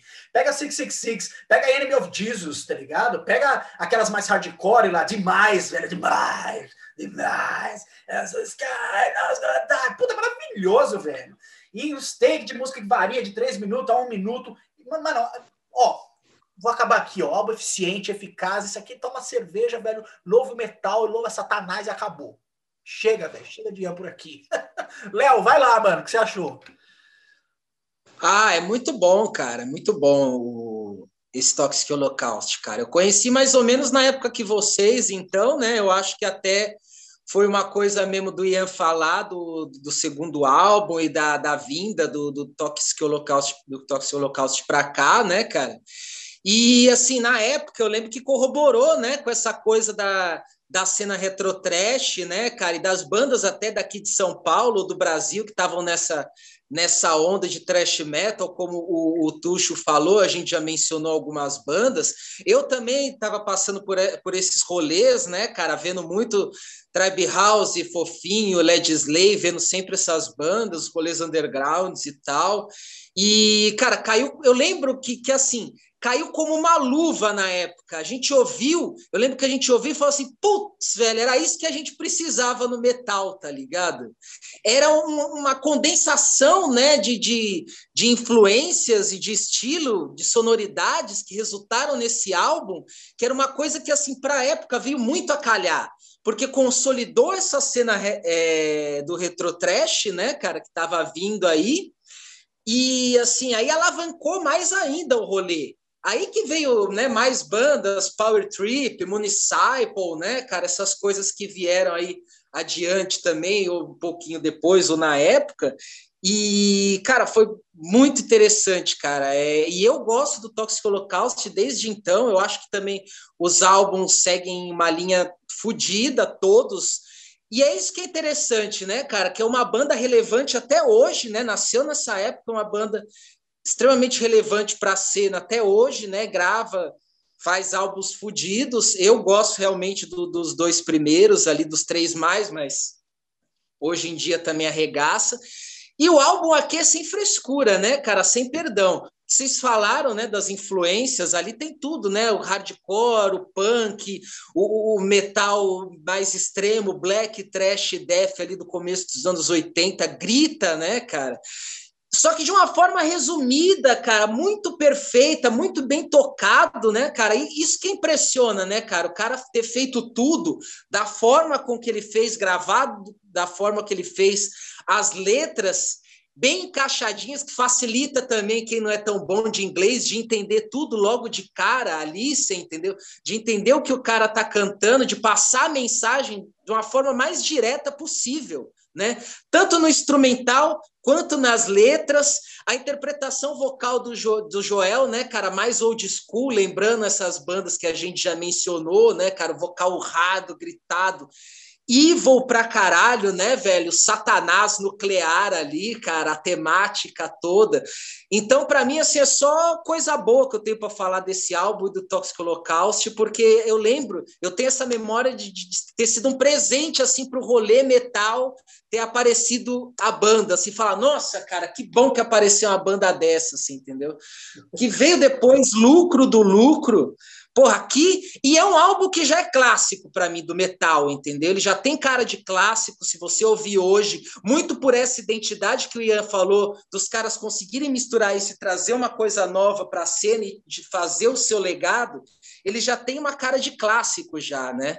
Porra, What is Hell, Executioner, 666, Dead to the World, já, já são músicas diretas, assim, classicão do thrash metal, que a gente ouve e fala, porra, sensacional, cara. É trilha sonora para tudo quanto é, é, ambiente, você entendeu? É extremamente agradável para mim, apesar de cheirar enxofre, final de feira, né, cara? É uma coisa que me agrada muito sempre, até hoje, cara. Classicão. Só, só fazer um comentário. Ele ah. tem um projeto de synth, cara. O que é meio de trilha sonora, o Geogrind. Assim. Nunca ouvi. E, é, depois eu vou procurar o passo aqui. E tem, tem um negócio dele também que eu achei curioso, que uma época ele começa a tocar baixo. Ele desencana da guitarra e, e vai tocar baixo, assim. Eu odeio multi-instrumentistas, cara, porque eu tenho inveja deles. Eu só queria dizer isso. Maravilha, galera. Vamos lá dar continuidade, então. Acho que sou eu, né? Já concluímos, todo mundo já falou, todo mundo já falou. Então, eu vou fechar aqui. Trazi, trouxe para vocês aí um álbum super interessante de heavy metal tradicional aí do ano de 2003, né? Uh, a banda se chama The Lord Weird Slog Fag e o álbum é o Traveler, né? Eu, se eu não me engano, se me falar a memória, é o terceiro álbum da banda. De uma banda super interessante, convencional, mas nem tanto pela forma de heavy metal tradicional que eles se propuseram a fazer aí dentro desse período, né? Esse é o terceiro álbum da banda e qual que é a ideia assim do Lord Weird Slug Fag? Eles puxam um pouco do heavy metal tradicional, clássico, épico, até meio cavalgada ali, na né? escola meio Iron Maiden, mas eu acho que principalmente pelo fator vocal, né, se acaba se remetendo a umas bandas mais assim na linha Manila Road, mais dessas bandas mais épicas, cult ali do final do, do começo dos anos 80 para metade dos anos 80, que teve um, um, um, cenário bem super interessante, né? Mas um adendo a mais que existe para o Lord Weird Log Fag, porque é um nome esquisito do caralho, mas não faço ideia que seja Log Fag, mas enfim. Uh, especialmente nesse álbum, foi uma. Enquanto bandas assim, elas fazem uma temática um pouco mais voltada para uma coisa épica, medieval, a banda resolveu trazer nesse álbum, né? Os anteriores não tem isso, uma temática mais sci-fi.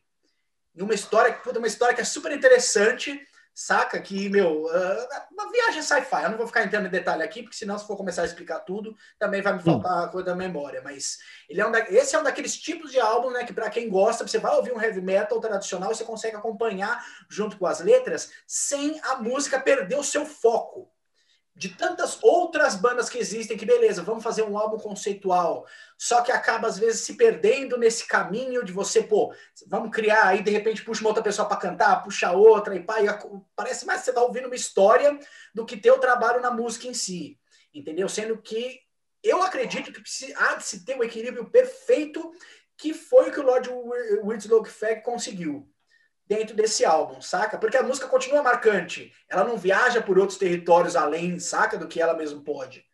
Então é mesmo aquela coisa de auto-respeito, você saber, não, esse é meu limite, esse é o heavy metal clássico que eu vou fazer, não vamos exagerar. Se bem que tem o líder da banda, né? Eu esqueci o nome dele agora. É... Quando ele quer extrapolar, ele tem outros projetos, igual o Hammers of Misfortune, que eu já trouxe aqui para vocês, né?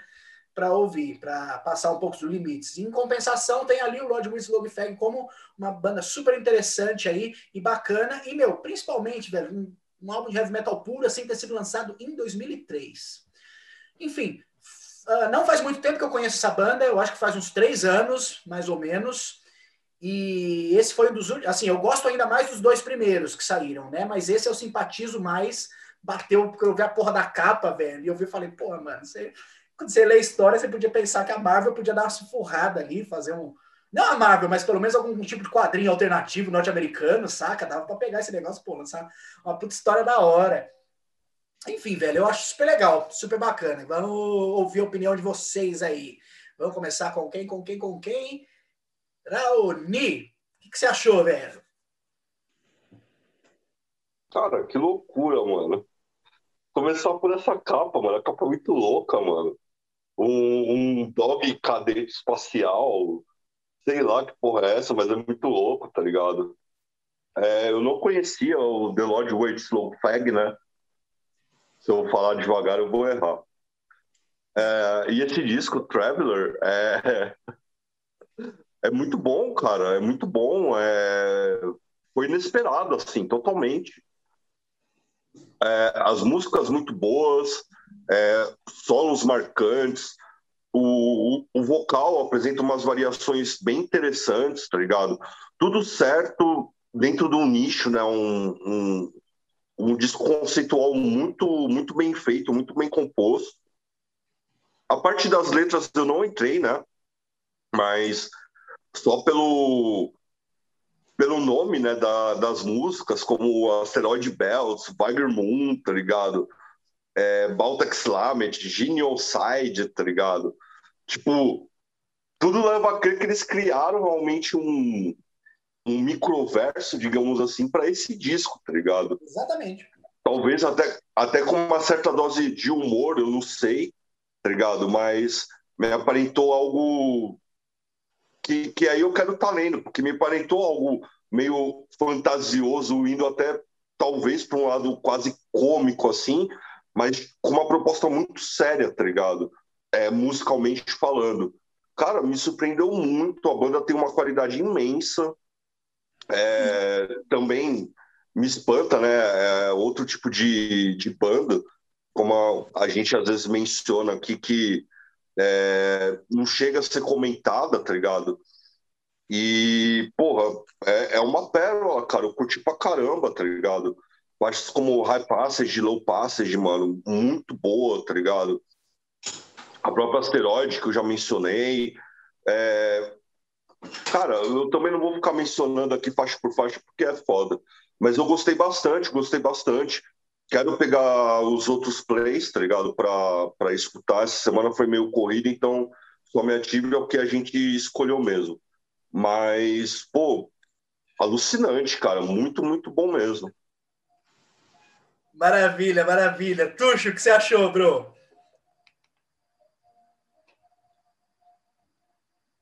Então, foi um choque, cara, porque eu lembro dessa capa de alguma coisa, não sei se foi revista, se alguém fez essa capa de camiseta, a memória na capa foi muito forte, assim.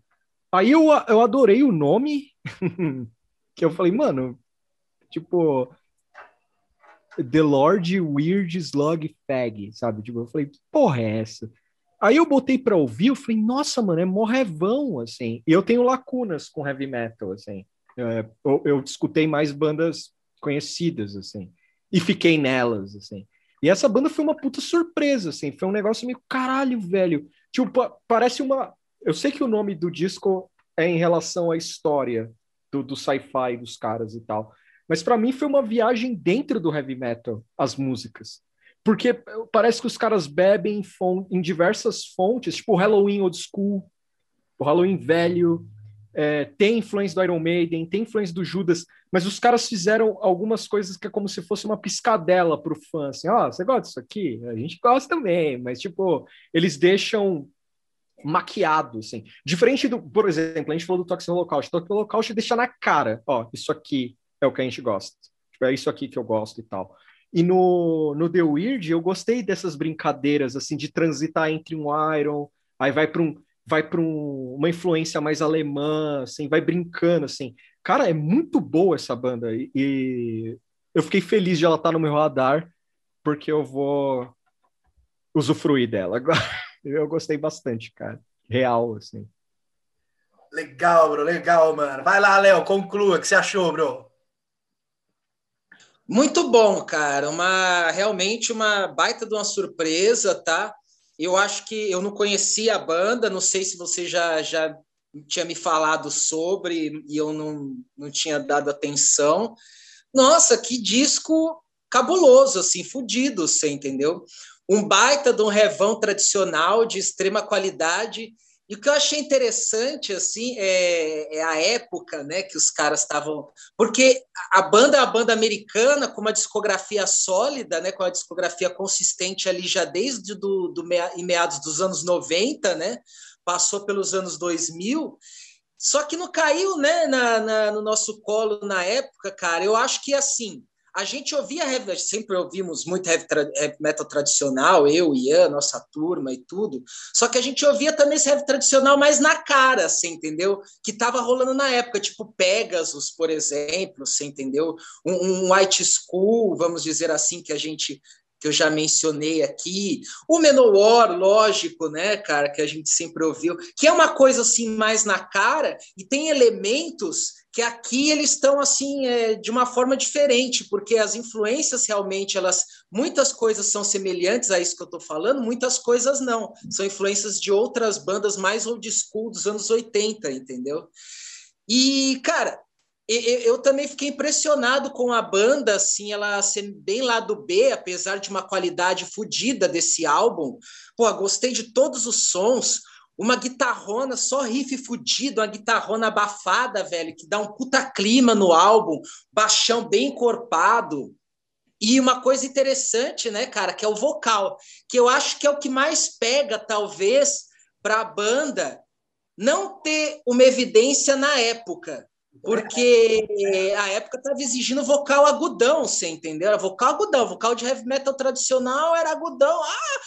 E, a influência do cara, como o Ian falou, é uma coisa mais Manila Road, mais Chungol, uma coisa mais épica, mais old school dos anos 80, até heavy load, se a gente for parar para pensar que a gente mencionou aqui, que, era, que eram elementos que não estavam em voga nesse final dos anos 90, começo dos anos 2000. Eu acho que isso corroborou para a banda talvez não ser tão mainstream assim, mas para mim, como ouvinte, cara, me agrada muito, porque o vocal ele tem realmente essa função de contar a história, parece, né? O cara é um narrador, velho, assim, ele tem uma interpretação fudidíssima, mais obscura, entendeu? Que dá um clima a mais para a banda.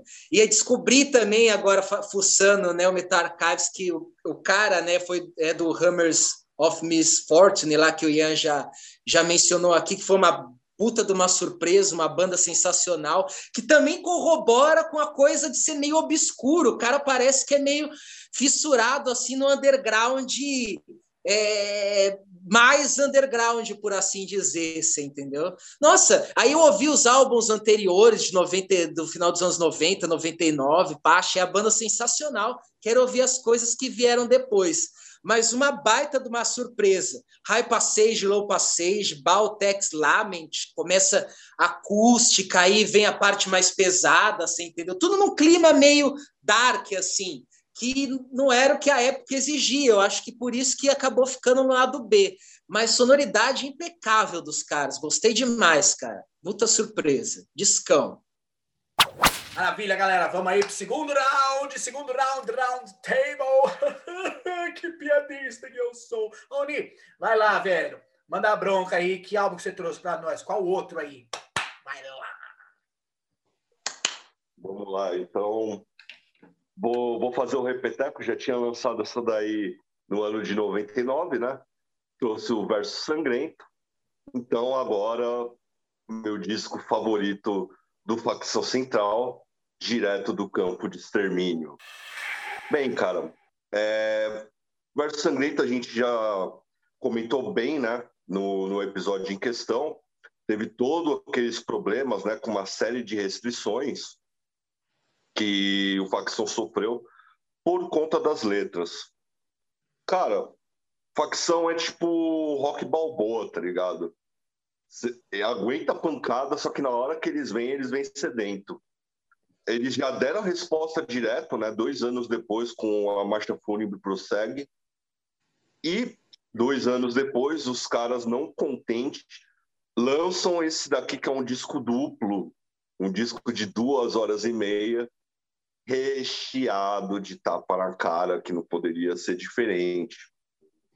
Como eu já entrei no contexto do, da história do grupo é, anteriormente, eu vou ressaltar só algumas músicas que me chamam muito a atenção, porque esse disco, de fato, ele já não tem tantos beats marcantes quanto no verso sangrento, né, em questão, mas em compensação ele tem letras mais ácidas e mais afiadas assim, é, literalmente corte atrás de corte na carne da sociedade, da burguesia, é, de toda a galera. É, isso daí o Eduardo ele já conta na Chico Xavier do Gueto, né? Ele conta a história dele do Dundum na, no Curtiço, no centro de São Paulo, e quais são os propósitos, né, do, do facção como um grupo. É... Caralho, eu deveria ter botado aqui, mas beleza.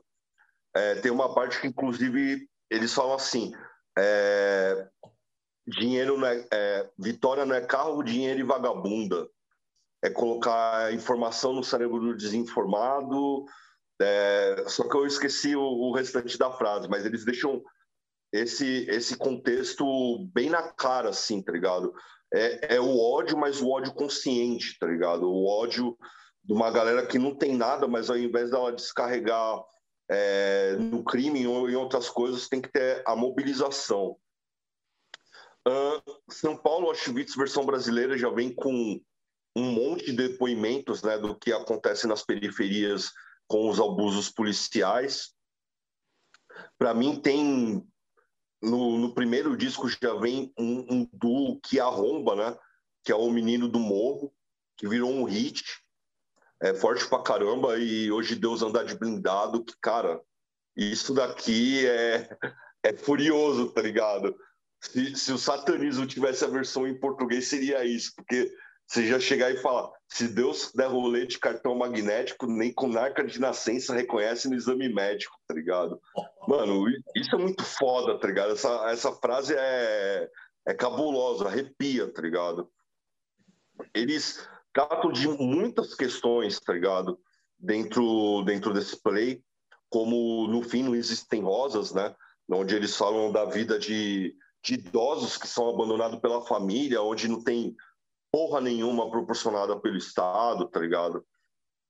Estrada da Dor 666 também, música forte pra caramba. Cara, é um disco que tem, tem muita, muitas faixas marcantes. É, então, discorrer sobre todas as faixas não se mostra nem prático aqui.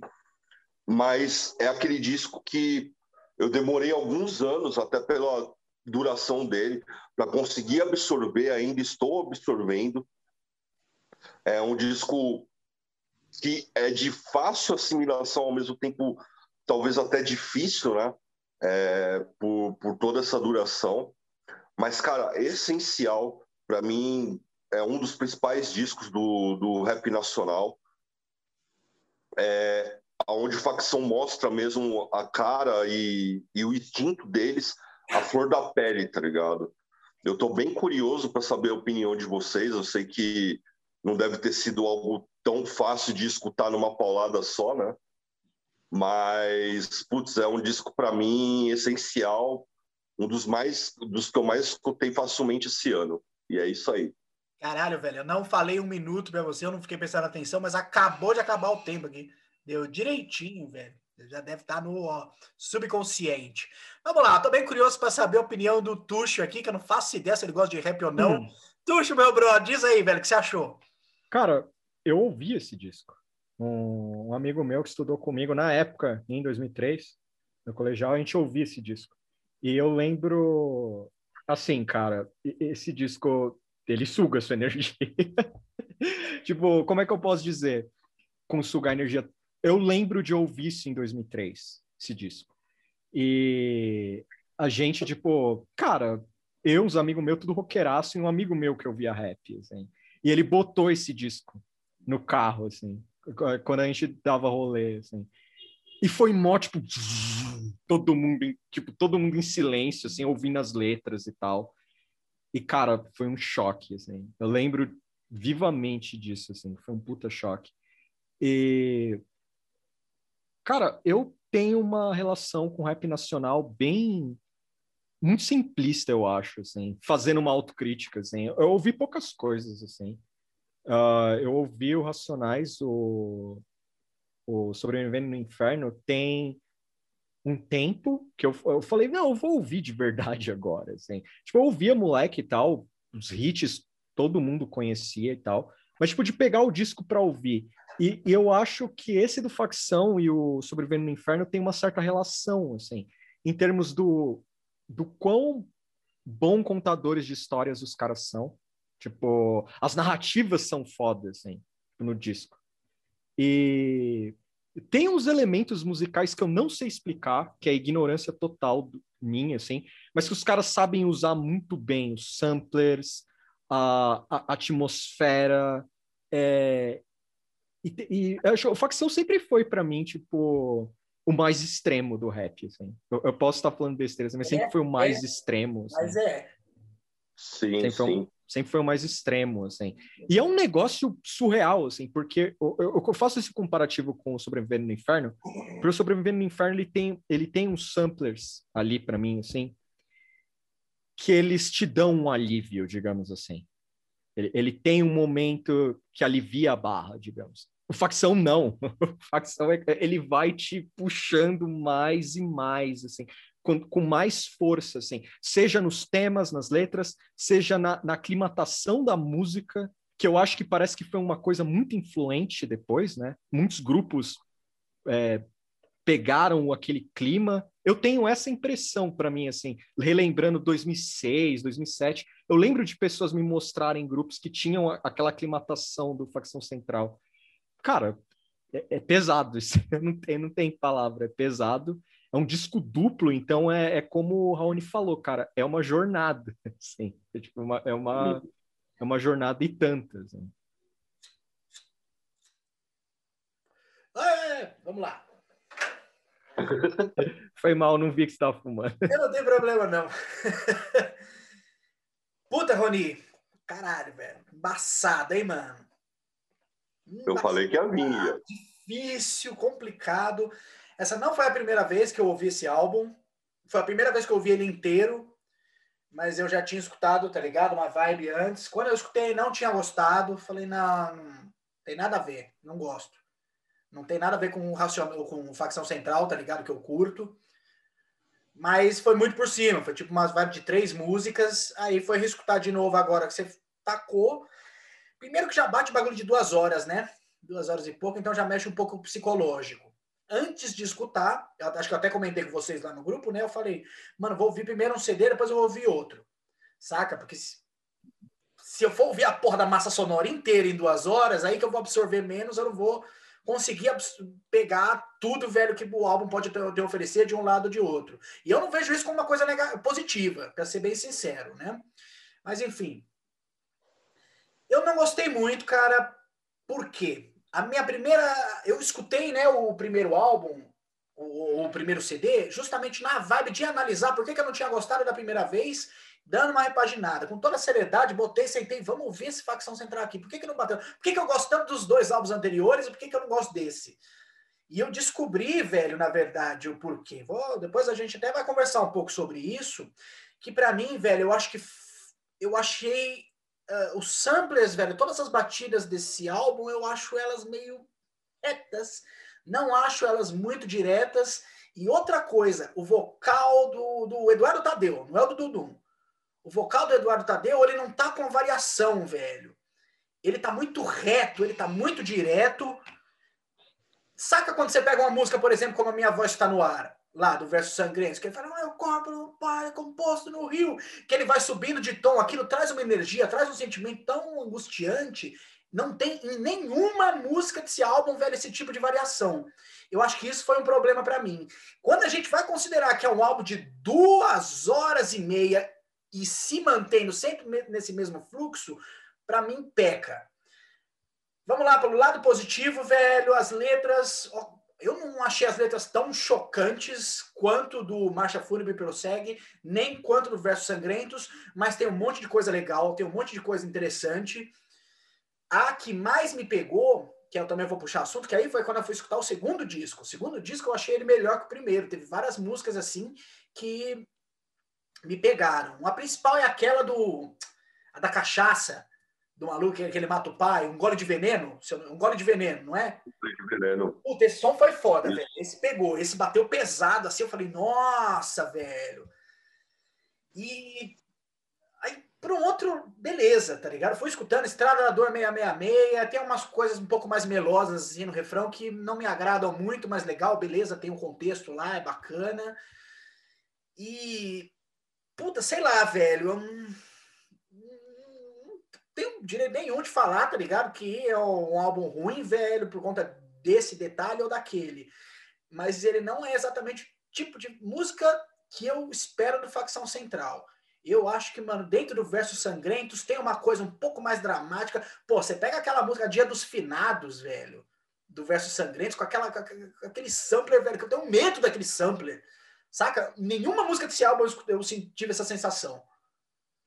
Outra coisa, não, outra coisa não, da linha vocal, né? Da parte da linha vocal eu já tinha falado. Mas aí a gente vai pro outro lá, o Marcha Fúnebre Prossegue. Pô, esse é mais pancada, é mais direto, saca? Beleza, mas Pô, tem uma música tipo A Desculpa Mãe, velho, que você fala, nossa, velho, olha esse bagulho mais dramático. Eu não senti esse drama dentro muito com nenhuma música desse álbum, velho. É triste, eu falo isso de maneira triste, porque eu, mano, Facção Central mexeu com a minha, como eu já falei antes, né? Mexeu com a minha vida muito forte, assim, já faz uns dois, três anos. É para mais. Mas eu acho que esse álbum aí, hum, para mim, velho, gente, não bate legal. Talvez com o tempo. Talvez com o tempo eu consiga compreender ele melhor. Não fecho minha cabeça com ele, saca? Mas é isso aí. Léo, vai lá, velho.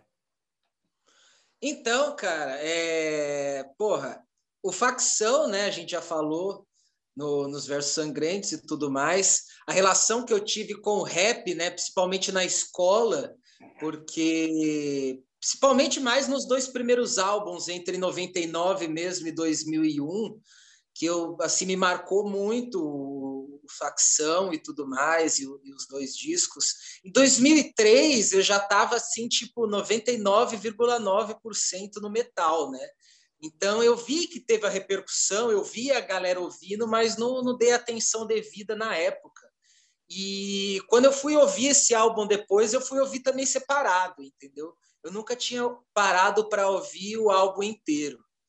Eu, particularmente, achei sensacional, cara. Eu desconheço, na verdade, uma rap ópera, velho, igual esse álbum. Eu não conheço um outro, uma outra banda, outro grupo de rap, velho, que tenha feito alguma coisa assim, você entendeu? Só que é um verdadeiro épico, cara, na moral, cara. É, bom, eu já provei aqui que eu não ligo nem um pouco para álbuns de duas horas e meia, entendeu? Álbuns duplos, triplos, quadros. Herói. Herói. Entendeu? Eu ouço tranquilamente, entendeu? Ouvi tranquilamente mais de, um, mais de uma vez esse álbum e eu achei sensacional, cara. As letras, assim, para mim foram extremamente impactantes, cara. Letras maravilhosas, ótimas, cara. E assim, eu vejo a necessidade de um trilhão de músicas, tá ligado? Porque ali eles quiseram realmente é, passar todas as mazelas da sociedade, velho. Boa parte eles já tinham falado anteriormente e boa parte não, né, cara? Porque aqui trata-se de tudo. Tanto de dentro da periferia, os problemas internos, que são consequência da desigualdade de outros motivos, mas que na hora ali, eles causam outro impacto, né? O alcoolismo, a exploração infantil, né, cara? É, a violência interna entre as pessoas da periferia, seja de, de, de, relação de marido e mulher, de filho, de de pai para filho, todos esses temas eles abordam de uma forma assim espetacular, na cara, que a gente consegue entender entendeu? Eu gosto das batidas aqui, eu creio que pela quantidade de música também eu entendo que fica uma coisa linear, só que eles exploram ainda coisas que eles já exploravam no primeiro, uma coisa às vezes clássica, entendeu? É, não tem essa é realmente um, um fôlego, como o Bruno falou, que o Racionais tem, uma coisa mais alegre ali, uma batida mais tipo do Tim Maia, pá, é tudo sinistrão, tudo denso, entendeu? Então faz também com que o álbum, velho, você fique carregado, você se sinta carregado pelo álbum e às vezes fala assim, não, chega, tá bom já, assim, entendeu? Mas eu achei magnífico, cara. São Paulo, Auschwitz versão brasileira. Quando eu saí daqui, é, nossa, é Estrada da Dor 666, Sangue, Suor e Lágrimas. E eu achei interessante essa coisa. Eu falei, pô, isso aqui é a rap ópera, cara, porque as músicas têm introduçõezinhas, você entendeu? Tem muitas músicas têm narrações no começo que que né, introduzem a letra em si, passagens de briga, telefonemas, né, cara? Tipo, e aquilo tipo, realmente me pegou. História por história, cara, eu fiquei entretido e me prendeu a atenção. Eu queria saber a próxima música, qual história que vinha, qual temática que eles iam abordar na próxima música. Então, sempre fiquei curioso para ouvir cada música que ia vindo. Porra, achei um baita de um disco, cara. O Facção é foda, Facção é embaçado, é sinistro, as letras são terríveis, você fica carregado mesmo. Não é uma música para você ouvir toda hora, senão você vai ficar revoltado, bicho. Mas é sensacional, cara. Extremamente necessário. Fudido. Essa parte do telefonema que você citou, o mexicano, puta, é, ele é real, né?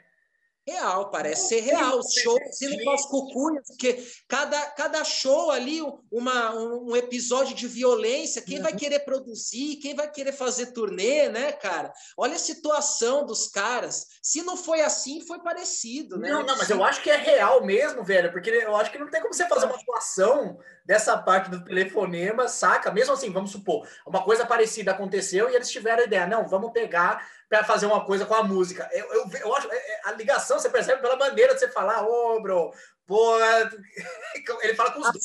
A né? da mãe na criança, a briga da mãe, da exploração da mãe com a criança, aquilo parece uma interpretação. É mais nítido que é uma interpretação. Exato. Agora, essa não, essa você, você vê o telefonema, você vê a tristeza dos caras cancelando os rolês, você fala, ah, não é possível. É, esse disco é um choque, assim. Tipo, é foda. E, e, e, sabe, e sabe um negócio que eu tenho com esse disco, assim? Eu admiro quem consegue ouvir duas vezes na mesma semana, assim. Real, assim, cara. Mas eu já pus Aireon aqui, já pus Tales from Topographic Oceans. Não, não, não, não, não, pera aí. Mas aí você tá...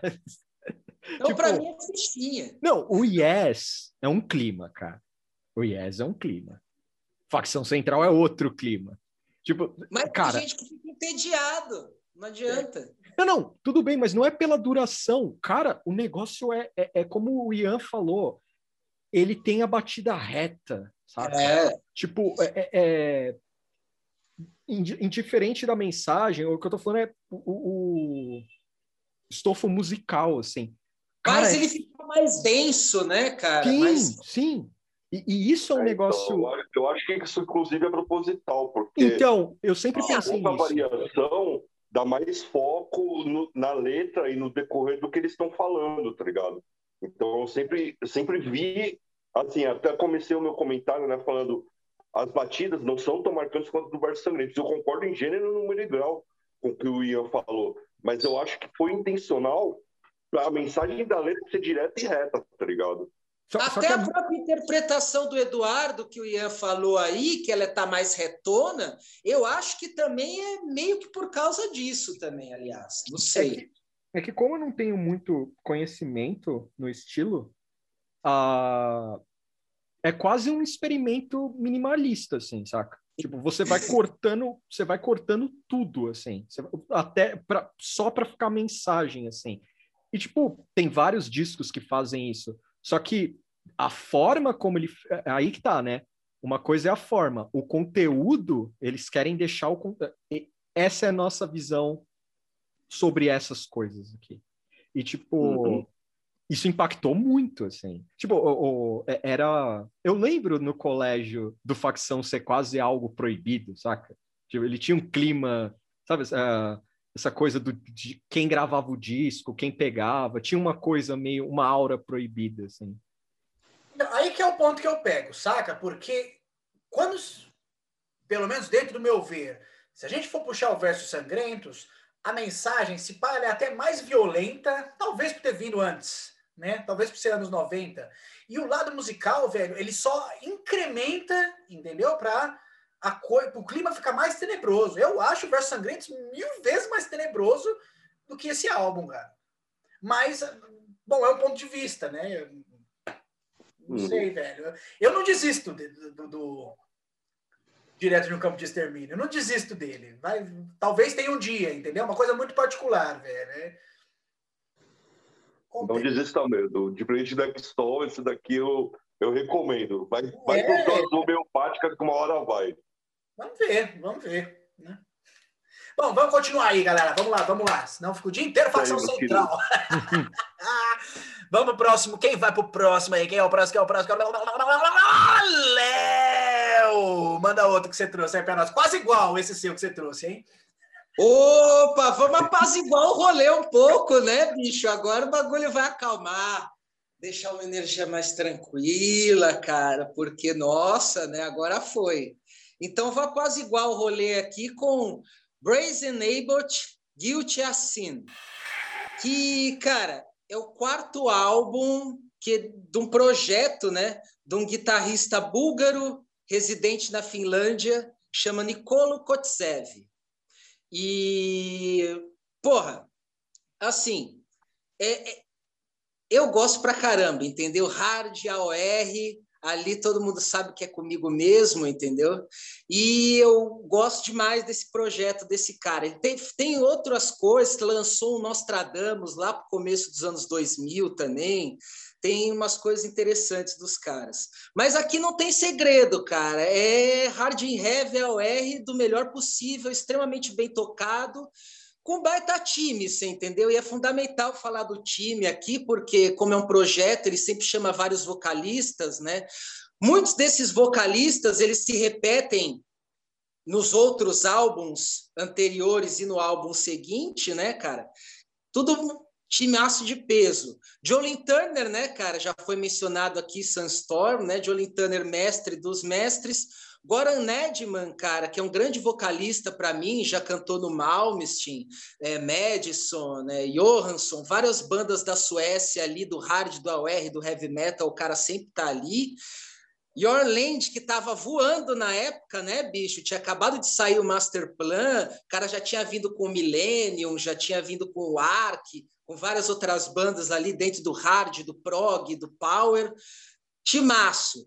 A banda, cara, Nicolo Kotsev na guitarra, grande guitarrista, baixo, é, teclado e bateria são os caras do Euro. E só para resumir o time aí, timaço de peso, e os caras fazem jus, cara. Quem gosta ali do Rainbow clássico, você entendeu? Gosta de Michael Schenker, gosta de White Snake, é, Malmsteen, toda essa linha, cara, é um prato cheio. Solos virtuosos, vocal feeling no máximo, entendeu? Cada um ali protagonizando é, músicas assim, é, como se fosse o resumo das influências ali, cara, mas principalmente o Rainbow é evidente ali é na cara larga, de Purple também muito, você pega ali uns tecladão Hammond sempre aqui e ali, você entendeu? Que você fala, opa, isso daqui eu já ouvi, com certeza, você entendeu? É clichêzão, cara, mas para mim é sensacional.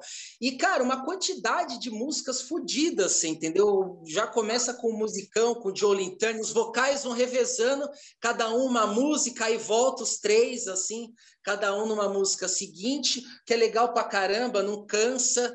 É, uns mais em evidência, o Yorland, eu acho que ele tava querendo ali pôr mesmo o bagulho pra fuder, porque as músicas que ele canta, ele passa mal, arregaça, grita pra caralho. Jolin Turner ali, cara, linear, sempre com muito feeling, né, cara? O feeling em evidência, as linhas vocais melódicas espetaculares. Goran Edman, nesse álbum do Brazen Abbott, eu achei ele um pouco menos em evidência. Ele é o único que canta em todos os álbuns, os outros vocalistas entre sai, já passou Jolin Turner, já passou Glenn Hughes, Thomas Wikström, do, do, do Therion, do Candlemas, né? Já passou também pela banda, enfim.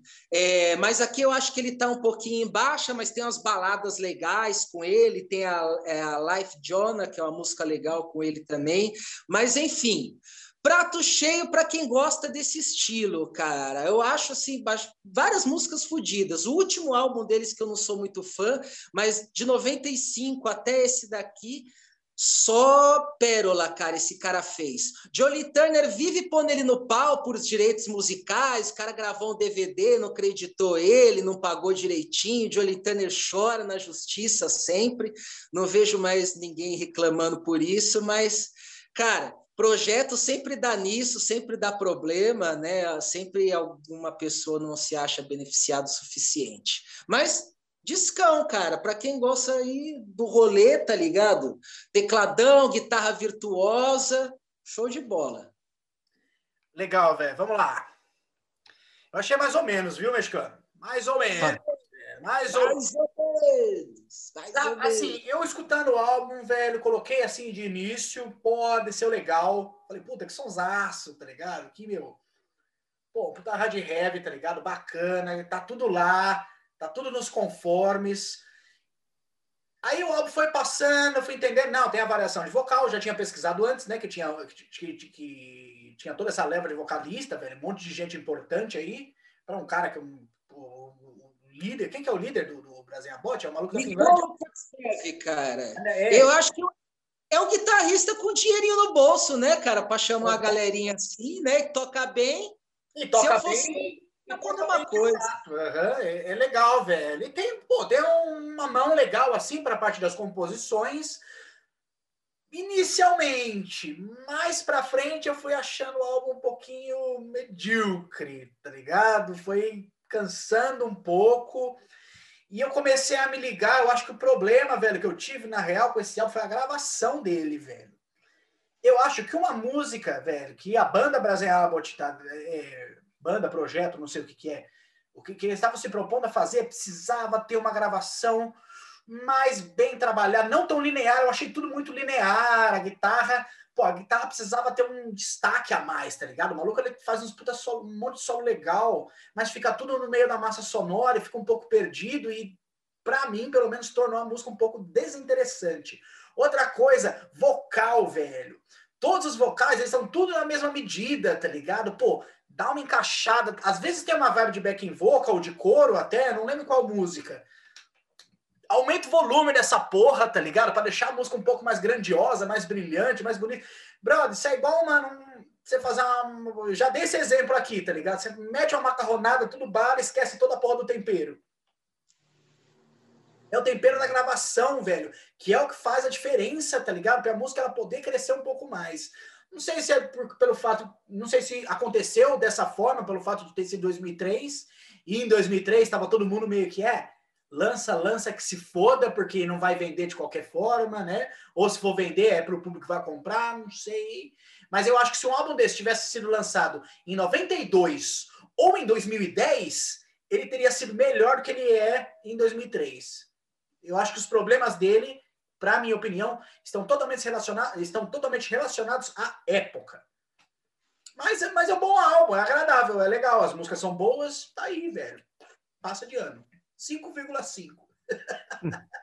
Vai lá, Tuxo, o que você achou? O que você achou, velho? É, não, não é muito minha praia. Assim, o Léo falando é legal porque ele traz as qualidades, assim, e o Léo curte a virtuosa, assim, tipo, ele manja o guitarra, tipo, e tal para mim não bate, cara. E eu gosto de Rainbow e tal, mas falha para mim assim. E aí o Ian falando o que ele falou agora, me lembrou que 2003 é o ano dos das grandes óperas rock de metal. Você vai ter a Vantasia, você vai ter puta, Ai, é, você vai ter exato, você vai ter projeto. Tem um maluco que eu esqueci o nome, que ele é o é o rei desse negócio aí, nos an... no começo dos anos 2000 foi o rei de fazer ópera rock. Assim.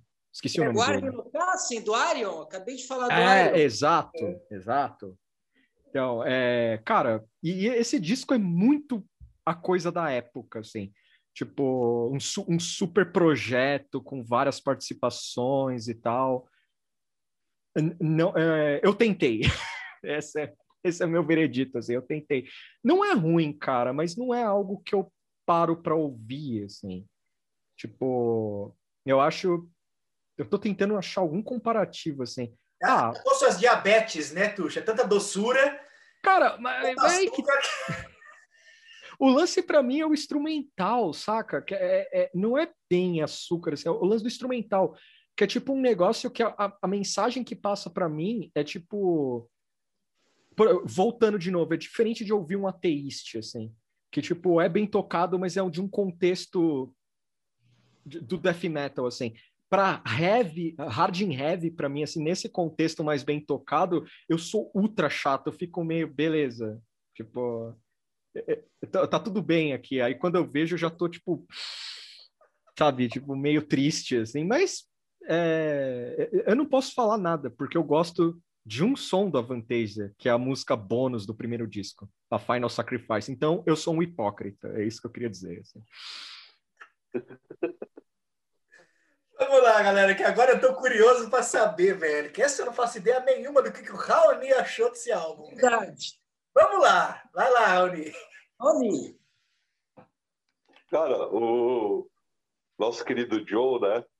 Grande mexicano, ele para mim é tipo o Thomas Green Morton, tá ligado? Do Hard Rock Hour, tá ligado? Thomas Green Morton, se vocês não lembram, era o homem do rato, tá ligado? Ele ah! e entortava a colher, tá ligado? Com o mexicano um rato, assim, aparece, aparece uma banda de aorta que você nunca ouviu falar, uma banda de hard rock dos underground, assim. Só que, pô, mano, eu, eu acho legal, ele tá sendo meu guru nisso daí, tá ligado? É, eu, eu achei legal o Brazen Abbott, velho.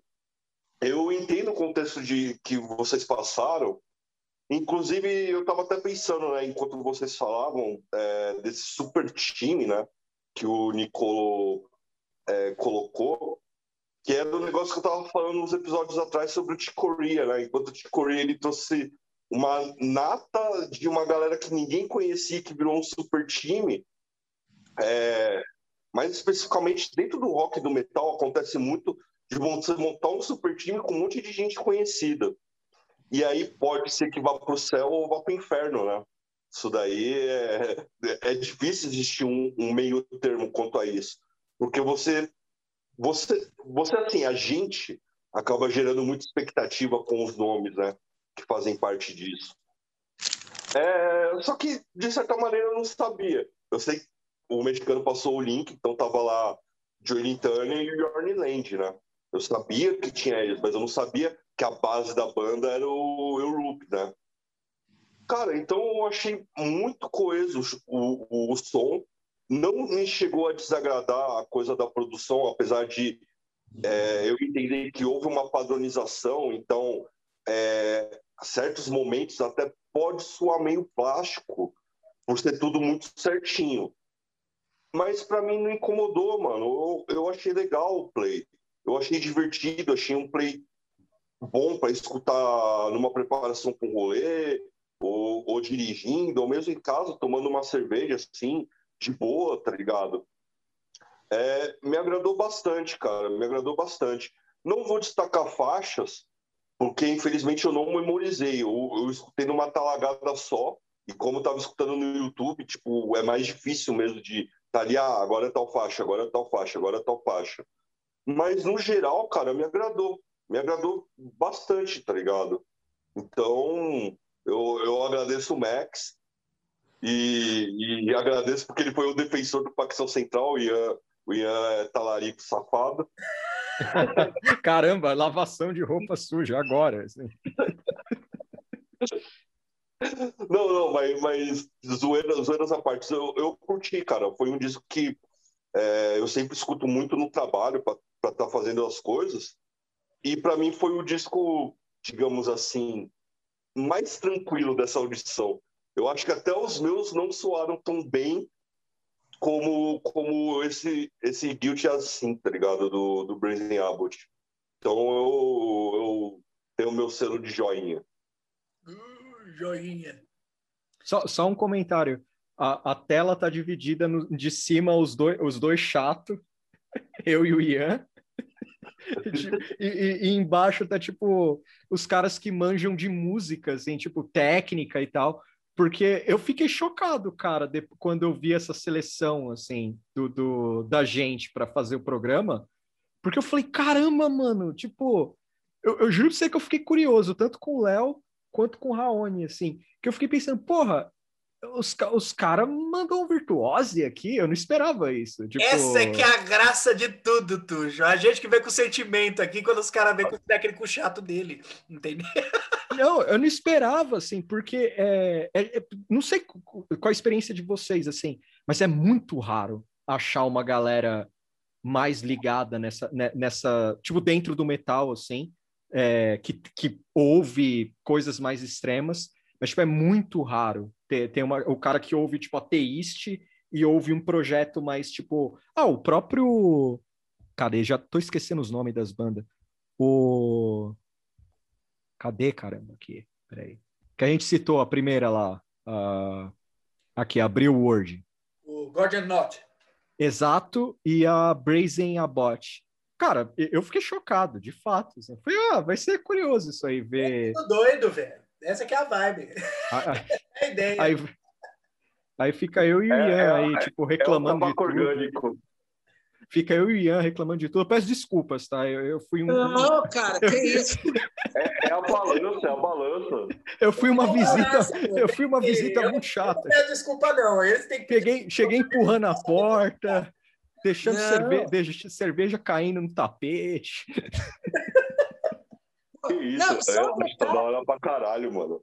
O Bruno não tá ligado, cara, mas eu sou um cara que, assim, porra, eu não uso visu de banda, cara, porque eu nunca consigo. Eu falei assim, como que eu ia fazer, velho? Numa semana eu fui no Stratovarius, na outra no Morbid Angel. Eu curto as duas bandas no mesmo tanto, tá ligado? Eu vou andar com o quê? Cara, Não ia, ser animal você andar com uma camisa dividida, assim, sabe? Ah, e o couro Tipo, um lá- comer, um lado estra- né? Um lado Stratovarius, um lado Morbid Angel. Cara, você tem que fazer isso. Porque Ou eu faço pra com você. armadura, né, bicho? Porque o couro, ó, ia lascar em cima, Em né? no- 2003 isso seria um problema. Hoje, velho, você vira o rei. Porque hoje todo mundo J já Stratovarius. Mas em 2021, bro, já tem mais gente. Os school é nossa agora. Vou fazer um remix de Hunting High and Low com God of Emptiness, assim. Deixa eu misturar os dois sons, assim, imagina? Caramba, eu vou tentar, hein? Vou tentar. Beleza. Vamos lá, vai. Vamos dar continuidade aí, galera. Hum. Vamos lá, quem vai pra quem? Sou eu, hein? Pô, vou eu agora, galera. Porra, trouxe uma bagaceira aí pra vocês. Nossa senhora, a gente vai para as cavernas aí do sul do Brasil agora, com a Hum. banda Osculum Obscenum e o álbum Body Hurting Art. Um dos, dos álbuns, acho que mais po- polêmicos dentro do contexto que ele tem, mas não por ser tão conhecido, né? Tirando, os, logicamente, o, o círculo underground do qual a gente vive. E, meu, porra, que disco, velho. Caralho. Meia hora da forma tradicional mais estúpida de metal extremo sul-americano feita possível. Manja aquela ideia lá, 1987, aquele tal de sarcófago lá, começou a ver que. Aí manja 1990, com, com os peitinhos de fora lá, aquele tal de sex trash, deu para um outro nível. O Oscar Obsceno parece que é uma banda que voltou com essa essência, velho, de toda podreira, de tudo que não presta, e representou aquilo no ano de 2003. Era um, um ano pô, que o heavy metal já era considerado uma das coisas mais chatas da história. Ninguém era legal por gostar de heavy metal, só a galera que ficava saudosista, incluindo todos aqui, né, com músicas que já tinham sido feitas no passado e fala, nossa, era legal pra caralho esse negócio de heavy metal, né? Enfim, velho, vieram com um álbum de metal extremo totalmente insano, uma repaginada da forma sul-americana de se fazer metal extremo. É isso que eu vejo nesse álbum do Osculum Obsceno, né? A banda é de Santa Catarina, a banda teve alguns destaques além da música, né? Por conta de performances assim que se tinham, que eram muito violentas, cara, para ficar mais básico, né? O vocal, velho, se cortava no palco, para não ficar, desculpa, indo muito além dentro desse assunto. Questão aqui, velho, que a gente tem para conversar, que eu não vi show do Oscar Lopseno, então não posso entrar em mais detalhes, além do que eu li, é sobre o lado musical. Meus brother, de banda brasileira, beleza, o death metal, velho, era uma até 2003 mais ou menos, o death metal ele tava muito grande, estava muito forte assim o cenário nacional. Acho que toda, muitas bandas ali vindo naquela leva do Crisium, né? Mas dessa forma que o Oscar Obscerum fez, eu não lembro de ter banda fazendo coisa parecida assim, não. Porque fica ali, né, do que se tem na classificação, do equilíbrio entre o black metal e o grind. Acho que talvez o grind, pela, pelo tamanho das músicas e um pouco pela intensidade, pela forma mais direta, e o black metal pela essência pelo enxofre. Vou colocar assim na falta de palavra melhor. Bom pra caralho, velho. Pô, aqui, alívio, velho, existir entre, ok, todas as outras bandas de death metal indo mais técnicas, mais cavernosas, velho, dentro do cenário nacional, tô dizendo que se tinha na época. Importantíssimo ter uma banda assim como o Obsceno dentro, com o lançamento desse álbum aí. Demais. Porra, velho, não dá pra falar esse álbum, velho, sem citar os melhores títulos da história. Jesus Gay, Hail the Lesbians, pra mim a melhor música de todas, tem aquela paradinha. Sensacional, velho. Isso é uma maravilha, isso é um escárnio, velho. Isso é um... Mano, isso... cagar na cara de Cristo, velho. O, bicho, o bichinho tá ajoelhado aqui, todo se lamentando, velho. Chega, você não, não vai cuspir na cara dele, não vai dar tapa nem nada, velho. Você vai botar o seu cu na frente dele e cagar na cara dele. Isso é equivalente a esse álbum. Mexicano, o que, que você achou, velho, do Oscar Obsceno? Muito bom, cara. Um baita de um álbum, é um divertimento, assim. O álbum mais divertido da rodada é esse álbum, cara. Não conhecia o Oscar Obsceno, não estava a par dessa polêmica, fui ver, depois não sabia nem que a banda era Brazuca, a hora que eu fui ouvir ali, ouvi tudo antes de saber que a banda era Brazuca, inclusive, e, cara, achei sensacional. Já, já começa, né, é, começa com uns barulhinhos estranhos, orgasmo, aí já vem o vespeiro e uma bagaceira. Eu já fiquei, ah, falei, isso é bom, isso é bom, já começou bem, você entendeu? Já começou ótimo, eu tenho certeza que esse álbum vai ser legal. Muito bom, cara, muito bom, realmente.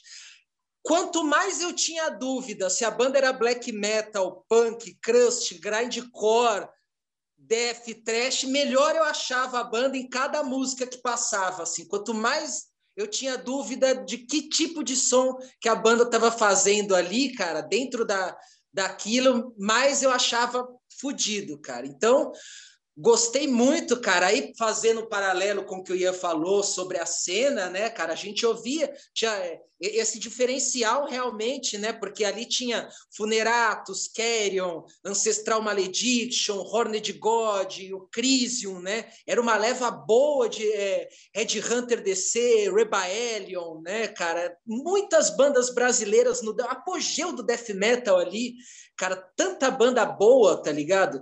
E assim, dentro de várias sonoridades, com certeza, o Infernal também, que é do Paraná, também, a grande banda, mas aqui é um destaque, cara, por tudo, entendeu? Por, por essa sonoridade, a riferama de guitarra, o desespero, que vem desse resgate que o Ian falou, da, da do, do, metal extremo old school da América Latina, né, cara? O sarcófago, o sex trash ali, esse desespero, a riferama de guitarra, o vocal, cara, sanguinolento, assim, velho, gritando, rando da melhor maneira possível.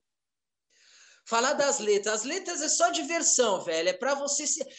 Você tá com a sua família, você entendeu? Terminou Cidade Alerta, você põe o ósculo obsceno para rolar antes do Jornal Nacional e da novela, que continua na mesma linha de raciocínio: sangue, sacanagem, satanismo, entendeu? Para fazer uma linha de raciocínio interessante ali com, com seus familiares. De cativeiro. É, você entendeu? Exatamente. Então, cara, é assim, é a trilha sonora mais agradável possível, cara. Os títulos, você, você, música por música, você fala, ah, que maravilha, cara, que maravilha. Violência pura, cara, bagaceira, batero, blast beat ali, comendo solto, velho. Porra, por que não, né? A gente falou de Impale de Nazarene outro dia, cara, mesma linha de raciocínio aí, velho, desespero, punk, crust, black metal, velho, sacanagem. Satanás, velho. Meia hora de, disso tudo, cara. Espetacular, cara. Surpresa mais que agradável, cara. Divertimento puro. Puxo! Cara, o Oscar Obsceno para mim sempre foi uma banda cult, assim, saca? Ele só tem um disco lançado, só esse. era uma banda que eu vivia ouvindo as pessoas falando sobre quando era moleque. E eu peguei para ouvir a primeira vez e eu não entendi nada. Essa foi a, a sensação inicial. De, uns anos depois eu fui ouvir e falei, pô, legal e tal. Aí aqui agora foi uma outra volta no tempo, assim. Quando o Ian falou dessa banda, eu falei, pô, vou ouvir. Aí eu fui ouvir, cara, é realmente essa tradição do sarcófago, sex trash. E, cara, Sodom do início, do, do Obsessive by Cruelty, né? Que é aquela coisa mais sem, tipo, sem limites, assim. Menos, tipo, ausência de melodia completa, assim, sabe? É só bagaceira. E, cara, eu acho que é uma cápsula do tempo essa banda, de 2003, assim. Uma cápsula do tempo. Porque eu não consigo imaginar uma banda no Brasil que seguiu os passos do, do Oscar Obsceno. Tipo, que seguiu essa linha. Então, é, é, uma banda que nasce e morre em 2003, basicamente, assim. Tipo, o disco, assim, né? Tipo, é, uma, é um... É o extremo daquele tempo, um tipo de black metal acho que fora do Brasil é mais popular, né? Esse black metal mais farra, assim, diga, em aspas, farra em termos de letra, assim, Impala Nazarene e tal. É, e aí eu fui dar uma pesquisada nessa banda, assim. Os caras são doentes pelo Lavei. Tipo, aí eu falei, caralho, doente pelo Lavei. E, e, os caras têm um... É tudo meio envolto em mistério, assim, saca? Tipo, a, a banda... Eu gosto, mas eu confesso que eu vi essa semana, em 2021, foi uma sensação meio de déjà vu, assim, a, a estrutura do álbum. Eu sei que é, é de propósito, não há problema nisso. O Transylvania Hunger é, é, assim. Tipo, a bateria é igual, quase a música inteira, o play inteiro. Só que o, o Osculum foi um negócio assim, é da hora, mas não é algo que eu vou botar toda hora, assim, saca? Tipo, é uma banda legal, mas não é toda hora, assim. E, e tem amigos meus que cresceram com essa banda, hoje os caras têm um valor afetivo com ela, mas eles não escutam mais, assim, igual antes. Assim. Eles têm um valor afetivo com a banda. Acho que ouviram na época e tal. Eu, eu não descobri na época, eu descobri um pouco mais pra frente, assim. Boa banda! Maravilha, Tujo. Vamos lá, vamos lá. Raoni, conclua. Cara, o Tuxo falou do Etolavei. É, hoje eu tive uma brisa boa, mano. Eu fui dormir. Fui dormir não, né? Eu tava tomando uma cachaçinha às 6 horas da manhã. E aí eu botei o Satanic Masses, que é o, o culto do Tolavei, tá ligado? Uhum. E, e aí, 6 horas da manhã, amanhecendo o dia, escutando a porra do, do, do, discurso satânico, da missa satânica, tá ligado?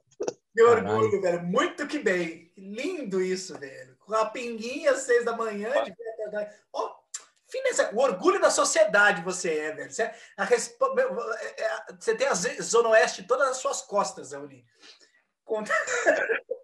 Mas, mas se as pentecostal ficar sabendo, vai queimar meu prédio. Você queima eles primeiro. Mas, bem. É, quem jogar o, o Molotov mais rápido ganha. Uh, mas, pois bem, cara. É, eu não conhecia o ósculo obsceno. E, rapaz, não, não me empolgou não, viu? Apesar de tudo que vocês falaram, tipo, pô, quando, quando rolou o sarcófago aqui, fui eu que trouxe, então vocês sabem que eu curto, tá ligado? Uh, o Impala, o Impala em Nazarene, mesmo que o, foi o Ian que trouxe, pô, fudido, tá ligado? Mas, assim, pra mim, cara, esse play, Body Hurt Art, né? Ele. Ele me lembrou um toque do Seven Minutes, mano, que o, que o Fubá trouxe, mano. Um bagulho, tipo, caótico, simplesmente por ser caótico, antimelódico pra caralho. As letras claro, engraçadas, desgraçadas, é, cheirando enxofre, mas quase, quase no nível de comédia, assim, cara. Porque, de verdade mesmo, Jesus Gay, mano, é um ótimo título, mas, tipo. É Não é sério, né? Você terminar, você terminar a música falando assim, você gozou na cruz, tá ligado? Tipo, mano. É o sarcófago, bro, é a mesma coisa, pô. É festa! Não, tô ligado, mas, mas é sarcástico, tá ligado? É, é, é sarcástico, mano. Mas, tipo, mano, como um disco mesmo, nem, nem entrando em questão de letra, porque mesma coisa que eu falei da Cristol, não me incomoda, letra falando sobre cristianismo, o On, que fala de budismo e não sei o que, também não me incomoda, muito menos o satanismo, que, mano, sempre teve ligado fortemente a várias vertentes dentro do, do metal, tá ligado? Mas musicalmente, cara, não me chamou a atenção. É, um, pá, pá, pá, pá, pá, pá, pá, uns riff, mas para mim ficou nisso, tá ligado? Ficou meio uma massa sonora, mas meio vazia de significado, tá ligado? Parece que era só a intenção era só ser caótica, e eu entendo que tem essa parte do black metal mesmo de ser caótico, é a intenção, tá ligado? Do estilo por muitas das vezes, mas só, só não me pegou, tá ligado? Foi algo que do tipo, beleza, eu escutei, eu escutei duas vezes esse disco, não, três vezes nessa semana, inclusive escutei ontem. Ainda foi menos e... que Facção Central. É, foi, foi menos tempo, foi uma hora e meia, né? Mas mesmo assim não, não me pegou, tá ligado? Respeito, tá ligado? Principalmente pela banda CBR, por ter essas raízes no, no metal extremo sul-americano que vocês destacaram, tá ligado? Mas, de fato, para mim, para mim passou meio batido. Então, ou eu vou escutar para ver se eu vou absorvendo, ou da próxima audição eu vou falar realmente, ah, é isso, tá ligado? Não, não, não me emocionou o bagulho. Maravilha, galera. É vibe, é vibe, é vibe. Vamos lá, então. Vamos concluir. Vixe, agora a gente vai concluir com mais difícil ainda. Essa é, é... Esse foi difícil, velho. Vai Esse lá, eu fiz de propósito. Você trouxe pra nós, velho. Bom, 2003 é um ano complicado. E aí, quando eu fiz a pesquisa, eu achei o Toxic Holocaust, eu fiquei feliz, falei, vou levar o metalzão lá. E aí, eu vi que Type O Negative tinha lançado um disco. Então, fica a minha homenagem aqui ao Madame Satã também, e todo o rolê gótico possível. Eu escolhi o Life is Killing Me, porque é de 2003, né? Mas também porque ele, ele é um disco que eu acho que é o ápice criativo da banda, assim. Tipo, eu quando eu comecei a ouvir som, eu, eu Type O Negative foi uma das primeiras bandas que eu ouvi. E na época eu não tinha noção que era errado ouvir. Então eu ouvi o Black, o Black Number One do Bloody Kisses, que para mim é um dos melhores. Mas o Life is Killing Me é foda, cara, porque ele tem. É, tipo, é o Peter Steele provando que ele é um puta compositor. O. Cadê o, o maluco do tecladista, o Josh Silver, que acompanha o Peter Steele há muito tempo. Recomendo as pessoas procurarem um projeto dos dois chamado Fallout, tem no YouTube. São só duas músicas. É... E, e, o Life is Killing Me, cara, ele é um disco. Eu não sei explicar, ele tem tudo, sabe? Ele tem a I Don't Wanna Be Me, que é tipo um pop fudido. Aí vai ter Less Than Zero, que lembra muito a fase velha do Type, assim, meio escrota e tal. A faixa título, cara, ela é um grande compilado do, desse disco, da energia desse disco. E tem um cover inusitado, a Angry, a Angry Inch, que é de um musical chamado Red Wing and the Angry Witch. In the Angry Witch que é um musical é, sobre mudança de sexo e tal. E foi um musical famoso nos anos 70, se não me engano. E, tipo, você ouve a música no disco, é tipo um pancão, assim. E eu não fazia ideia que eram, na época, né, que eu descobri esse disco. Aí eu lembro que eu adorava esse som. Falei, porra, mano, vou dar uma olhada nisso aqui. Aí eu fui ver, pô, é um cover. Fiquei puto, sabe? Eu odeio quando as bandas fazem boas versões de cover porque você acha que é delas, tipo Diamond in Rust do, do Judas Priest, por exemplo. Tipo, eu achava que era do Judas, não da Joan Baez. Fiquei triste. E, cara, esse disco eu botei também pela polêmica, porque eu queria ver o Ian puto.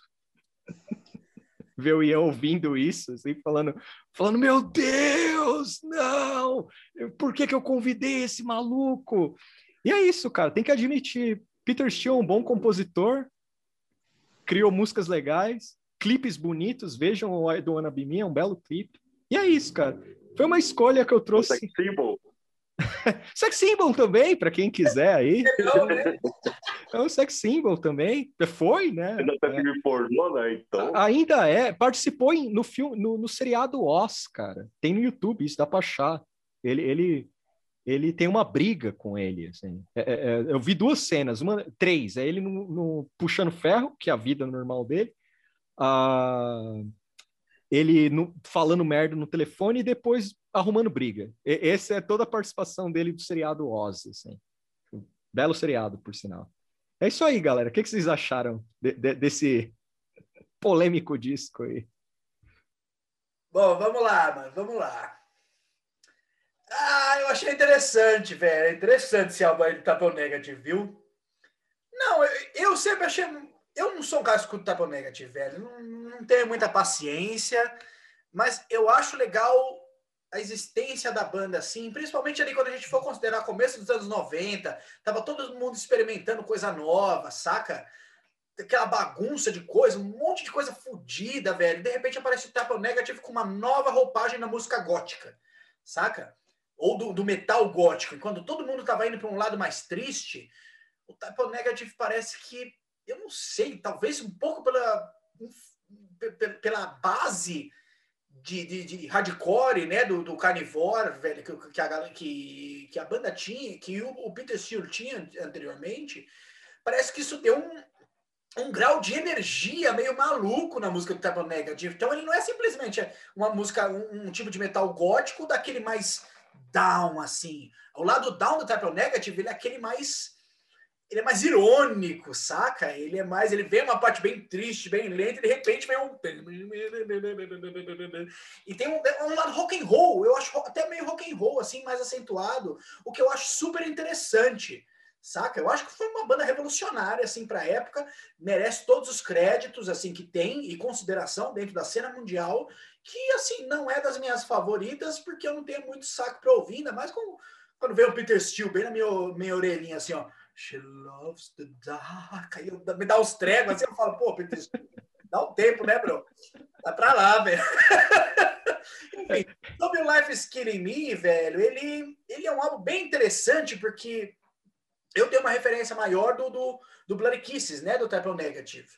E eu acho que esse álbum aqui, esse lado mais rock and roll, ele tá até mais acentuado, saca? Então ele é um álbum gótico cheio de atitude e energia. E, brother, eu vou falar pra vocês: tem uma coisa que eu gosto, velho, no gótico, é quando tem atitude e energia. O tanto de Sisters of Mercy que a gente já falou sobre nesse programa é a prova total disso, saca? Mas, por um outro lado, eu não há, não são todas as músicas, eu acho o álbum meio bagunçado, saca? Tem umas músicas que eu acho meio, ai, sei lá, que. Eu acho chatas, velho. Eu acho sinceramente chatas. E outras, assim, que compensam. Tem a, eu tive conhecimento, do primeiro contato que eu tive com esse álbum mesmo foi com o clipe, né? Da I Don't Wanna Be Me, que é ele meio fazendo os moves lá, é, tirando sarro das musa pop da época, Britney Spears, velho. E você fala, puta, meu, uma banda gótica, tá ligado? Fazer um esquema desse, você já, pô, você já tem qualidade total, tá ligado? Tirando sal, o, Peter Steele vestido, velho, de Britney Spears, puta, que coisa pavorosa. Mas enfim, é o que acontece, né? De repente ela fica muito musculosa também. Norte-americano sempre tem essas vibes estranhas.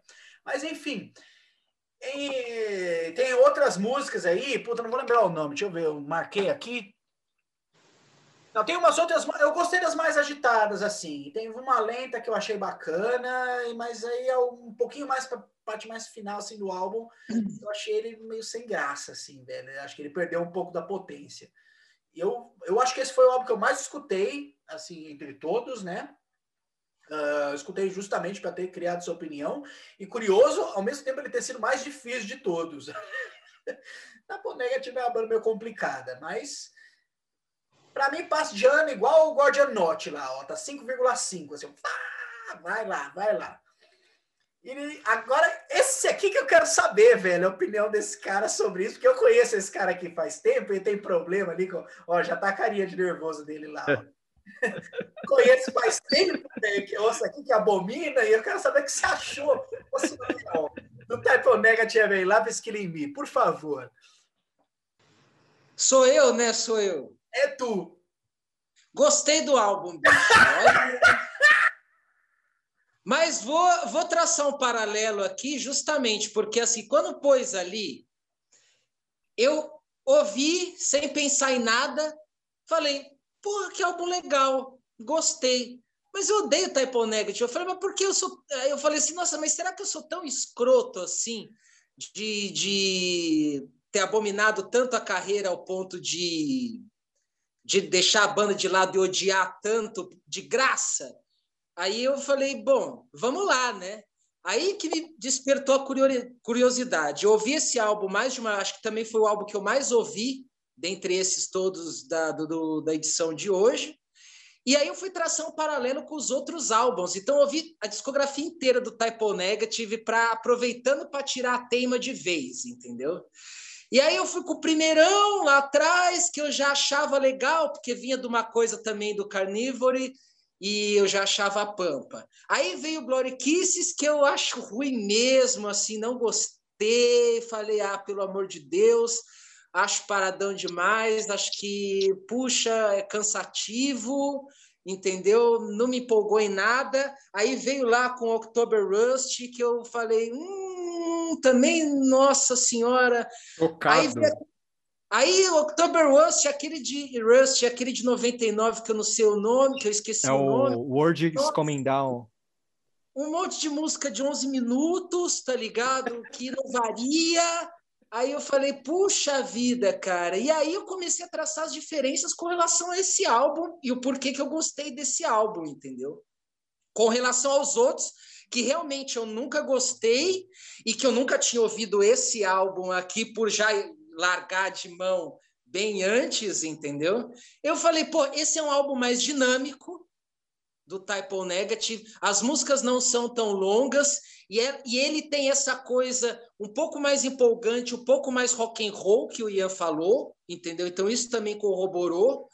É, a variação das músicas, uma música varia bastante para outra e uma música ela varia bastante de estilo entendeu? No decorrer dela. É, é então, tá bem atenção nesse álbum, ele tem o gótico ali, você entendeu? A coisa dark, ele tem uma coisa doom, ele tem uma guitarra grunge alternativa, cara. Quando ele parece que ele mira no stoner e bate no Alice in Chains assim, você entendeu? Que é uma guitarra meio alterna, meio metal, meio grunge assim, que eu achei interessante pra caramba.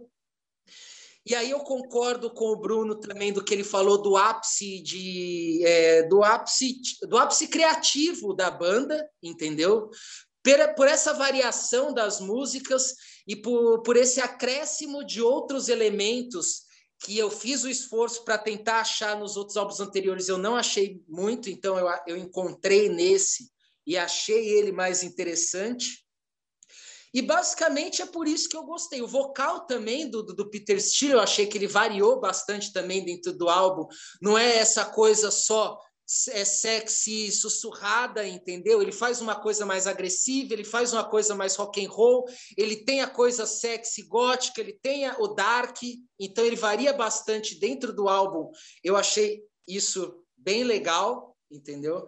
Então, por esses motivos, eu falei, porra, cara, o álbum é legal, velho, interessante. Assim, não é, meu Deus, vou ouvir esse álbum para sempre e descobrir que Type Negative é fudido, mas não é. Mas, cara, pro que eu odeio o Type Negative, assim, como o Ian falou, a banda que nunca me desceu, você entendeu? Esse álbum, assim, eu me senti admirado por ter gostado dele sem pensar. Eu coloquei ele sem pensar para ver o que, que eu ia achar, assim. Aí depois eu fui fazer o paralelo. Então, cara, se ele passa de ano assim legal, assim, acho que com 6,5, quase 6,8 ali, estão sendo generoso com uma banda que eu nunca gostei muito, mas não é uma coisa que eu vou ouvir continuamente. Quando eu paro para ouvir esse estilo de som, eu vou ouvir tipo os álbuns do Paradise Lost aqui, que eu já mencionei, entre outras coisas por aí. Mas, pá, por, pelo tanto que eu não gosto da banda, é um álbum muito bom. Eu, eu achei curioso você não curtiu Ai, cara, o October Rust, cara, que eu, que eu acho mais melódico, assim, cheio de, de... Ele tem algumas coisas, uns elementos ali, chocou. Tipo, eu, eu confesso que fiquei chocado. Eu, eu tô mais chocado com ele ter gostado desse álbum, velho, porque eu conheço esse cara faz tantos anos, velho. E... É. Porque esses, nossa, eu, eu achei cansativo, e, e esse de 99 é as músicas longas que não sai do lugar. O October Rust, ele, ele é legal, mas, puxa, eu acho que aqui ele realmente chegou assim num patamar legal, entendeu? Raoni, meu filho, conclua. O que você achou, velho? Tá dormindo. Banda, que junta o do metal, gótico, coisas de pós-punk, uh, industrial, alguma coisa do Dark Electro, né? Uh, pô, cara. Pra mim não dá, não. tipo, não vem pela mistura, tá ligado? Eu, eu curto as, as bizarrices. Acho que o Bruno não, não tá tão ligado, mas mexicano e o Ian tá ligado que, mano, pra mim, quanto mais aleatório o rolê, melhor, tá ligado? Eu sou tipo o Ronaldinho Gaúcho das músicas, mano. Eu, eu gosto dos, dos bagulhos que se mistura mesmo e tal. Só que, cara, eu, eu não sei, mano. Com, com o Type O Negative, ou Negative, né? Whatever. É... Não sei, mano. Pra mim, nunca. A banda nunca fluiu de uma maneira legal eu admito, aqui o disco realmente, do que eu conhecia até então, que eram músicas mais longas, mais cadenciadas, né, e tudo mais, aqui tem esse conteúdo mais pop, é mais direto, é, realmente é, é, sei lá, é música para escutar no Madame Satã, tá ligado? A própria Don't Wanna, a Don't Wanna Be Me, né, tocava com frequência lá. É, mas sei lá, cara, para mim ainda tem um bloqueio e eu, eu não sei te falar.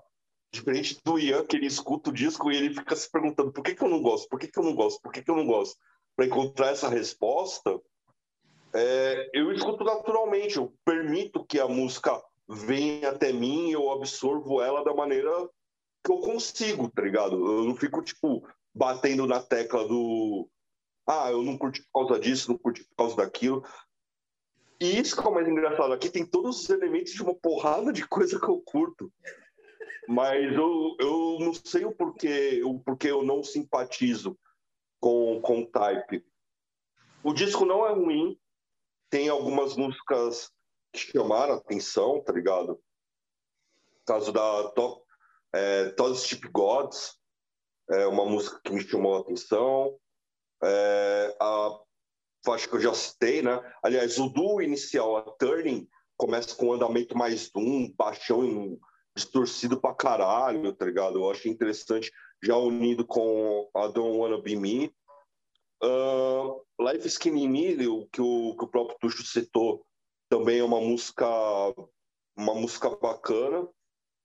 Mas, assim, o disco como um todo, cara... Ó, eu acho que se o Ian teve que dividir o facção em, em duas partes para escutar inteiro por causa do tempo, eu, eu dividi aqui umas três vezes para escutar, porque começava a me dar alguma coisa assim. Eu falava, não, beleza, eu vou escutar um, o outro play do mexicano, aí voltava, escutava um pouquinho, ah, vou, vou escutar o outro play do, do Ian, aí voltava a escutar um pouquinho para conseguir pegar ele por inteiro, tá ligado? Mas é isso, mano. Não é um disco ruim, mas se eu fosse o professor, eu ia ser aquele professor cuzão, porque por mais que o aluno tenha sido aplicado, eu não passaria de birra. Ia falar, fica mais um pouco aí, dá para melhorar. e é isso.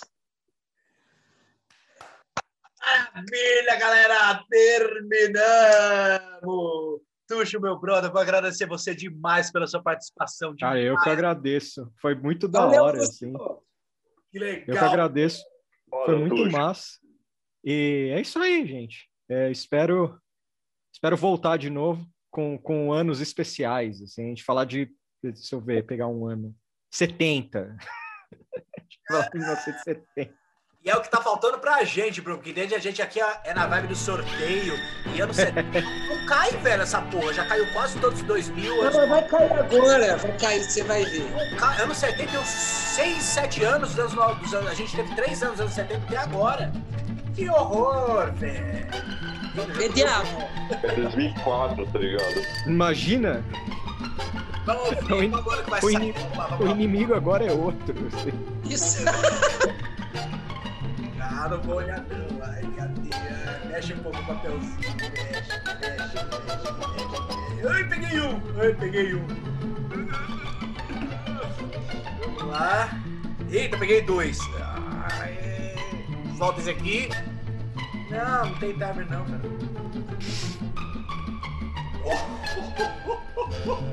Quer ver? 70. Não, não, 70 não é não. É 2000.